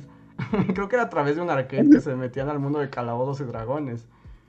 Y era como un niño nerd que era el mago y uno que era como el uno que era como todo petulante y era como el paladín y así. Pero no, es no, la caricatura clásica, media aterradora. Era muy ochentera, pero así, lo más ochentero del mundo. Y tenían como un unicornio bebé. Ajá, sí, sí. Un unicornio bebé y era... Y ajá, y estaba el, el, amo del calabozo que nada más los fastidiaba dándoles misiones. Y hay un hombre calvo raro. Sí, gran serie, gran serie. Gran, gran serie. A ver, Adrián Félix nos da un super chat que dice, a mi novia y a mí nos encantó Madoka, gracias por la recomendación. Es como, Luis. algún día, algún día pasará. Si tiene que pasar, pasará. Si no... Dios proveerá. Pero qué bueno que te gustó a ti y a tu novia. Es una gran serie, qué bueno que la disfrutaron. Y muchas gracias por el super chat. chat. Mm, el tío Foba nos dice, hola, pregunta, ¿qué carrera estudiaron y en dónde? Los tres estudiamos Ciencias de la Comunicación en la Facultad de Ciencias Políticas de la UNAM, donde ahora ya lo saben, nunca hay agua ni jabón. Ajá. Y de hecho debe estar como comida por la naturaleza, ¿no? Sí, ahí sí, ahí sí ya no existe, ya es como... Como esta depredadora, así vas y... ¿Ves nada más? Se te ponen los puntitos así. Sí. Sí, sí, sí. Tal vez ahorita ya los tlacuaches se comieron los libros de la biblioteca. ¿eh? Sí, chale, no, está, está muy raro eso. Porque la facultad, incluso antes de la pandemia, ya estaba cerrada, ¿no? Estuvo como seis meses cerrada antes de que siquiera la pandemia. Entonces, o sea, lleva años, lleva literal años cerrada. Sí, yo creo que ya va para tres años cerrada. Ajá, sí, sí. sí. Fue el gran amparo del Me Too, ¿no? De, de la universidad, ¿no? Es mucho tiempo, mucho tiempo. De hecho, si van a CU, ¿no? Si, si van allá a caminar a, a CU y medio se meten un poquito más, todavía, o sea, algunas cosas ya las pintaron y, y ya, pero aún se ven como esas huellas de cómo se detuvo el tiempo de golpe. Porque, o sea, están las pintas, están los pósters, ¿no? Aún hay cosas pegadas en las paredes de, ya sabes, de necesitas una calculadora para tu examen, yo te la ven, yo te la rento. Y es como, ¿en serio? Wow, pero este póster lleva aquí pegado dos años esperando. No, o sea, neta, sí es como una cápsula del tiempo, pues, viviente, ¿no? Ese eh, entrar a la universidad a la fecha, porque sí. O sea, por eso hay actividades. Es como Chernobyl, literal, así. sí, sí, hay, hay lobos tóxicos y todo. Debe, va a haber globos brillantes. sí, no, no, eso ya está perdido. Ya creo que es más barato demolerlo. ¿Eh? Yo estoy esperando que vuelva a abrir el, hospital de veterinaria y como que ya también ya es una cosa del, ah, del ¿eso premundo. ¿No abrió? O sea, ¿eso no volvió a abrir? Según yo, no. O sea, porque yo he ido un par de veces y esta vez voy a volver a checar y así, pero según yo ya no. Desde que empezó la pandemia ya no hay hospital de veterinaria y. La neta es el hospital más chido que, que hay para animales. O sea, es como. O sea, es muy bueno. Muy barato también. Y. También como que todos los demás veterinarios del mundo son carísimos. Entonces, sí. para mí era un gran. Era un gran lugar y, y lleva años sin existir. Sí, ¿no? Pues son las cosas que ya la pandemia devoró para siempre. Pues yo, yo, sé que ya, ya, normalmente ya fuera de ser estudiante ya no se ocupa, pero yo la última vez que fui a CEU iba con la intención de entrar a la biblioteca central. Mm, Así ah, de, sí, ah, pues voy a ver, voy a curiosear entre los estantes de historia, a ver qué encuentro y a ver si de ahí saco algún video o, o imagencitas o nomás, ¿no? Despejo la mente. Y no, y es como, wow, pero ¿cuánto tiempo? O sea, primero abrieron mil cosas y la biblioteca, Es que las bibliotecas siguen cerradas. Es como, Es que es absurdo, por ejemplo, las o sea, bibliotecas y es los por motivos de salud y lo que. No, pero ya es pura, ya no, yo ya no entiendo, porque las bibliotecas y los archivos han estado cerradas desde el principio, pero los bares y esas cosas no, es así como en la biblioteca nunca hay nadie, o sea, no es así como que sea un lugar de alto riesgo de contagio. No es como que lamas así los libros y después se lo des a alguien más para que lo continúe lamiendo. No, es, es, es- muy raro, es muy raro que... O sea, apenas abrió el, el MUAC, ¿no? Y es como de, wow, abrió el MUAC. bueno, muchos del MOAC, ah, museos, ah. ¿Y por qué los museos tardaron tanto en abrir si hay, siempre hay tres vatos y los vigilantes? Es que es absurdo, es que es absurdo. No, supongo que porque son negocio, ¿no? Y los sindicatos y demás es como de, no, no, no, no, la salud es primero. Y pues los bares y los restaurantes pues son negocio, ¿no? Y pues ahí, pues la luna tiene que correr, así que, mira. Sí, es por ahí. Pero bueno, a ver, los últimos superchats de la noche. El tecolote nos dijo que dinosaurios predijo el neoliberalismo bien cañón. pues más bien ya había neoliberalismo en tiempos de dinosaurios. Exactamente. No, o sea, no. O justo neoliberalismo time, dinosaurios. Que ya empecé a ver algunos episodios, no inventes, sí están muy buenos, ¿eh? O sea, mientras veían dinosaurios, se estaba firmando el Tratado de Libre Comercio en México. Estaban Salinas ahí con, Bush y, y sí. de Canadá. Sí, de forma simultánea. Sí, ¿no? Y ves ahí como, o sea, porque luego son como muy críticos en el sentido mercantil de la sociedad, ¿no? Y ya lo pintan de un... O sea, es que a mí me, me da mucha risa que en dinosaurios se ve como cómo hacen sátira de, lo mercantil y lo banal y lo superfluo que puede ser todo. Y lo ves en la actualidad y es como de, pero pues así es la realidad. Y o sea, no. También, a mí, yo, ahora que vi unos episodios de dinosaurios, o sea, sí me, me llamó la atención la mirada tan pesimista que tiene como del mundo actual en este aspecto del consumismo, de la falta como de humanidad, del sistema capitalista. Es bien, bien dramática, bien oscura, bien depresiva. Pero también me da un poco de ternura porque es como que ya lo estaban pintando como el fin de los tiempos y así como, uy, lo que falta. sí. Aunque también sí lo pones, o sea, como que en perspectiva, o sea, para años, humanidad y así, o sea, como que de, dinosaurios acá ha sido un parpadeo, ¿no? O sea, en cuestión del tiempo, o sea... Sí, pero como que esas cosas que ellos ya veían como el final de los tiempos por culpa de la televisión, era así como de, no inventes, falta el internet y ahí se va a poner todo más loco de lo que tú, puedes imaginar. Sí, está muy raro ver como todos esos productos de los noventas ya súper rebasados, ¿no? Como por la realidad.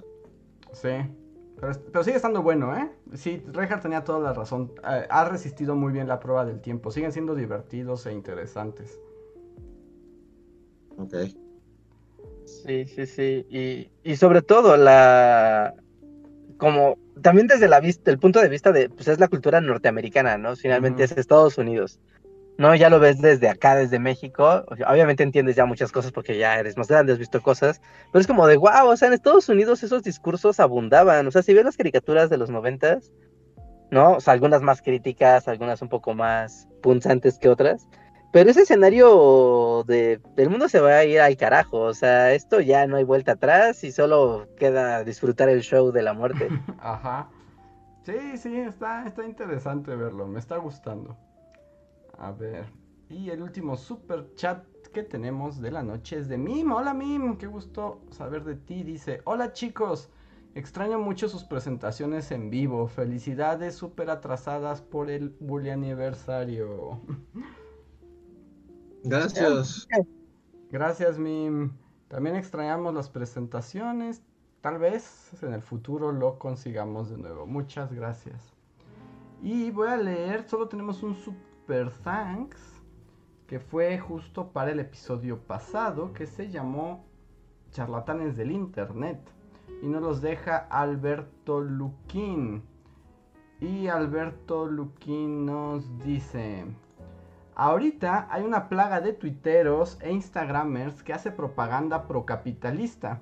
En cuanto los contactas o buscas en los enlaces de sus bios, descubres que se dedican a vender cursos de trading que en realidad son estafas piramidales. Es un dinero que ni ellos disfrutan porque la estructura es idéntica a la de una secta. Casi todos sus ingresos tienen que gastarlos en ropa, restaurantes y rentar casas y carros carísimos, además de que tienen que sostener la pirámide. Tamayo, Carlos Tamayo tiene toda una serie de videos sobre esos grupos. Qué miedo. Sí, suena aterrador, pero sí, lo veo perfectamente pasando, ¿no? Sí. Pues una vez, ¿no? ¿se acuerdan cuando igual en el premundo fuimos a un evento según de universidades y de educación allí en Santa Fe? Ah, sí. Sí. Y era como de, ah, aquí nadie está lavando dinero, nadie, nadie, nadie, este evento lava dinero. Porque era un, centro de convenciones, el centro de convenciones de Vancomer, ¿no? Y no había nadie, o sea, era un centro de exposiciones con stand de disque universidades y disque escuelas. Pero todas super chapas y desconocidas. Y no había nadie. O sea, dos días, así tres días sin una sola persona. No, venga, estamos lavando dinero aquí con esto. Y había cosas bastante sórdidas ahí, entre ellas una escuela, una como escuela de, de, trading, ¿no? Me acuerdo que yo la vi y fue como de, wow, órale, pues qué interesante que esto está como teniendo como una organización, ¿no? En México. Y yo me fui a acercar a preguntar que qué onda, cómo estaba su business, porque tenían todo planteado así súper techy, ¿no? Y sus pantallas, y no, sí, esto es el Bitcoin y las criptomonedas, esto es el futuro, esto es para hacer negocios. Y era como de, ok. Y después, después de hablarle, solo dirigirle la palabra a uno de esos vatos, ya no me soltó. ¿no? Y hasta antes. ¿Te persiguió? Te, persiguió por todo el, centro de convenciones. Ah, para darme su tarjeta y que lo contactara y tener mi WhatsApp y quisiéramos ya todo yo así de no, no, no, no, no, chavo, esto está muy raro, ¿no? Y después ya viendo qué onda, fue como, bueno, luego hablamos, ¿no? Y después ya stalkeándolos, que era su empresa, literal era, era eso, ¿no? De que le decían a la gente, ven a un centro de, ya sabes, un centro de convenciones, donde a todos les vamos a dar el secreto para que se hagan ricos mágicamente con nuestras magimonedas, ¿no? y, en realidad era un esquema de pirámide, ¿no? De tú invita a alguien más y entonces te daremos a ti el curso. Y si él invita a alguien más, entonces le daremos a él el curso. Y así todos tendrán el curso y eventualmente todos serán ricos comprando y vendiendo bitcoins. Y es como de, no manches, esto no funciona así ni de broma. What the fuck con esto. Pues y esos vatos... Pirámides. Sí, ¿no? Y son de los, o sea, de plano de bloquear del WhatsApp y números y todo, porque una vez que te contactan una vez, están jode y jode y jode y jode y jode, pero de una manera, ya sabes, como pasiva como pasiva simpática agresiva, ¿no? Y estoy como de wow. Y después sí, sí, buscas en internet esas cosas, seguramente en el youtuber que comentas, no dudo que también tenga ese caso, ¿no? Y pues de gente que ha ido y dice, ¿qué pedo, no? ¿Qué, qué es esto? Está súper sórdido y pues obviamente se aprovechan de la ignorancia de la gente. Sí, no, está bien espantoso, está bien horrible. Pero bueno, con esa nota cerramos el podcast de esta noche. Muchas gracias por acompañarnos. Tenemos video nuevo, con nueva información, ¿verdad, Reinhardt? Nueva información con nuevos videos en nuestro nuevo canal. Sí, sí, sí, sí, sí, amigos. Estamos estrenando video con. Ahora sí que siempre es curioso porque utilizamos bibliografía como de cosas ya muy. que ya tienen sus años. Pero esta vez es bibliografía súper fresca, investigaciones así de 2021. No, totalmente. Así que pasen porque hablamos sobre un par de descubrimientos arqueológicos que hacen pensar, ¿no? Nuevas ideas sobre el poblamiento de, del continente americano, tiempos, formas, grupos, etcétera. No, pero una cosa como muy eh, única, ¿no? Porque como que siempre ha habido eh, estas ruinas o vestigios, ¿no? De aquí por allá, pero hubo un descubrimiento como muy reciente de actividad humana de hace 30.000 años, cosa que nunca se había encontrado, ¿no? Se habían encontrado tal vez herramientas y cosas, pero no evidencia humana, literal. Entonces el video les habla sobre ese descubrimiento, qué, cómo, cuándo, dónde y eso qué significa. Así que pasen al canal, vean el video, dejen su comentario y compártanlo. Es una información bastante. Ahora sí que estamos a la vanguardia en las noticias de la historia. Así es. Así es. Así que pasen a verlo. Denle like, compártanlo. También denle like a esta transmisión. No se vayan sin darle su like. Eso nos ayuda mucho. Y les recuerdo que si quieren, seguramente ahorita ya hay memes del momento y convivir con la comunidad y enterarse de todas las noticias Recuerden que pueden seguirnos en, y unirse a nuestro servidor de Discord. Se los dejamos aquí en los comentarios y si no está en la caja de descripción del video. Y tenemos un encore de super chat que dice Linda Hermosillo. Hola, ¿han escuchado de Monteverde? En Chile es más old.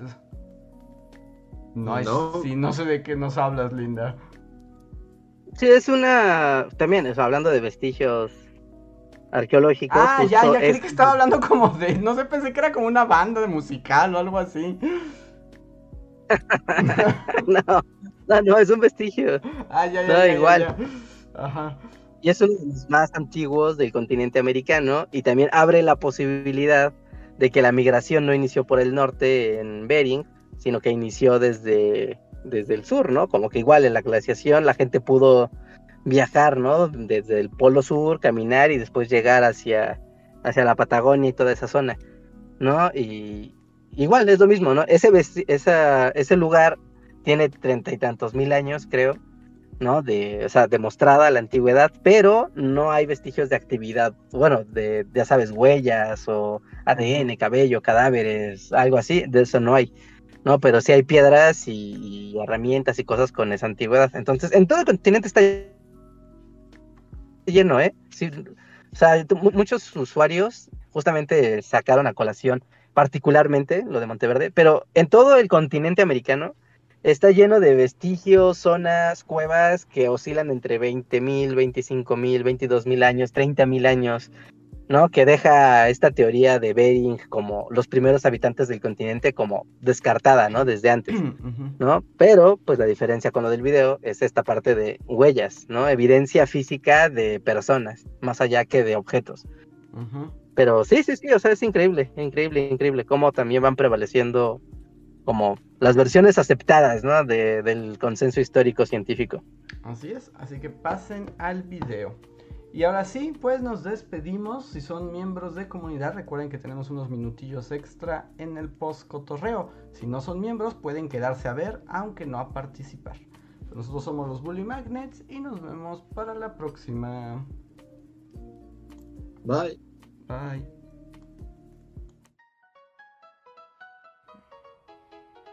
Síguenos en Facebook, Twitter y YouTube con el usuario Bully Magnets. También suscríbete a nuestro podcast en iTunes y en la app de Mixler para tener lo más nuevo de nuestros contenidos siempre a la mano.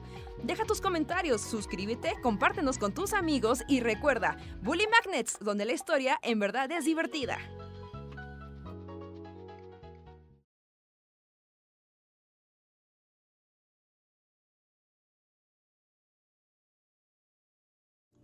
Ah, piñas. Ok, Dusty coleccionista de piñas está en el Discord, así que pueden pasar a verlo. Y bueno, que se manifiesten los miembros de comunidad para saber quiénes andan por acá. Así que yo, solo puedo ver los memes del Bully Podcast ya que acabe el Bully Podcast. Entonces me, pierdo la emoción. Ya, ya, ya, mira, está viendo sus fierros. Está el viejo Jenkins jugando en las banquinitas. Ahora, pero sí me pregunto si el casero de Luis ahora dice, mm, yo sabía que me faltaba un fierro, yo decía yo. Sería la cosa más extraña del mundo que mi casero escuchara el podcast. ¿Quién sabe? Le caes bien, ¿no? Entonces tal vez dijo como... Quiero saber más. Sí, de a, a la fecha no saben mi nombre, entonces supongo, o sea, de eso a que escuche mi podcast sí sería un salto muy grande. Bueno, ese sí es un punto importante. Lo mejor es que también hay sobre el casero de Luis. que es como Morty que se está despertando y así dice y mis. Solo le robé una lámpara, o como un pedacito de una lámpara como de gas vieja. es lo único. tampoco tengo que. Porque no, son cosas que ves y te gustan y así, pero luego cuando lo piensas es como, bueno, pero ¿qué voy a hacer con esto realmente? Pero tal vez él dijo, era la joya de mi colección. Murieron. tuve que quitar como kilos de polvo y telarañas para llegar a ellos. 80 personas murieron para que yo obtuviera esa lamparita. No, no creo. A ver, tenemos aquí a John Racer, Daniel Gaitán, Francisco Apango, Alejandro Puga, Gaby Go, Thor Ledesma, Catalina Díaz, José Antonio Martínez, Shadow, Daniel Gaitán. Muchas gracias por apoyarnos mes a mes y de estar aquí en el poscotorreo. Daniel Gaitán dice, sabía que ese jovencito se robaba mis fierros.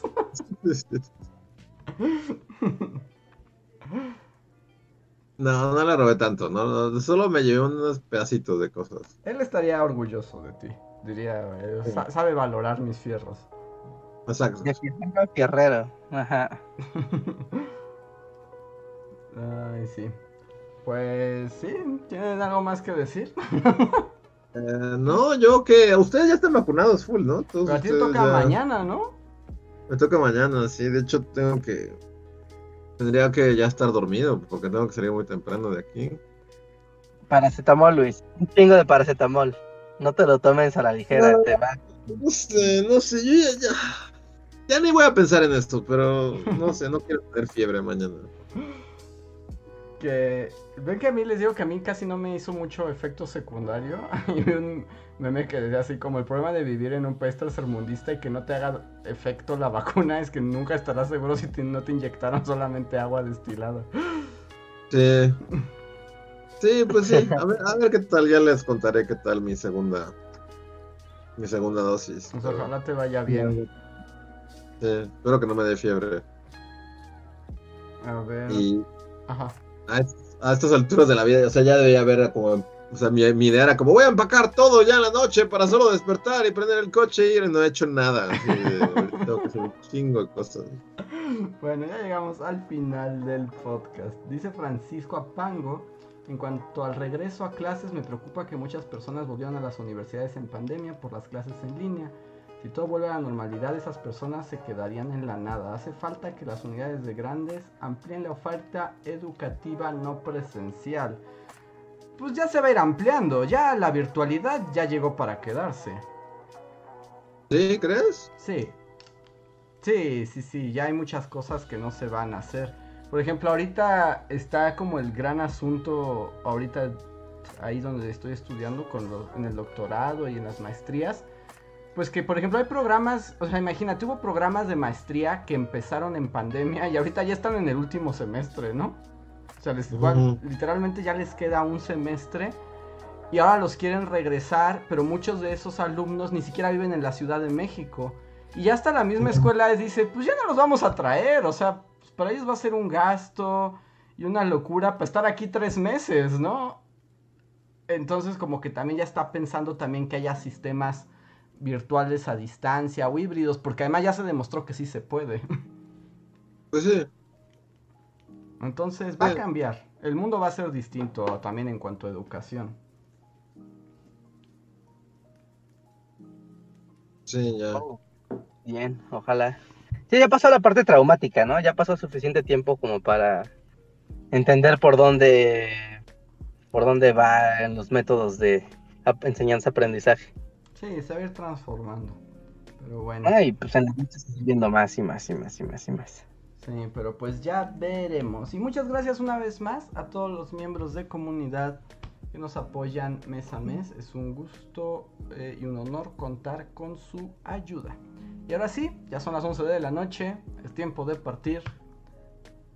Espero se hayan divertido y nos vemos en unos días. Bye. Bye.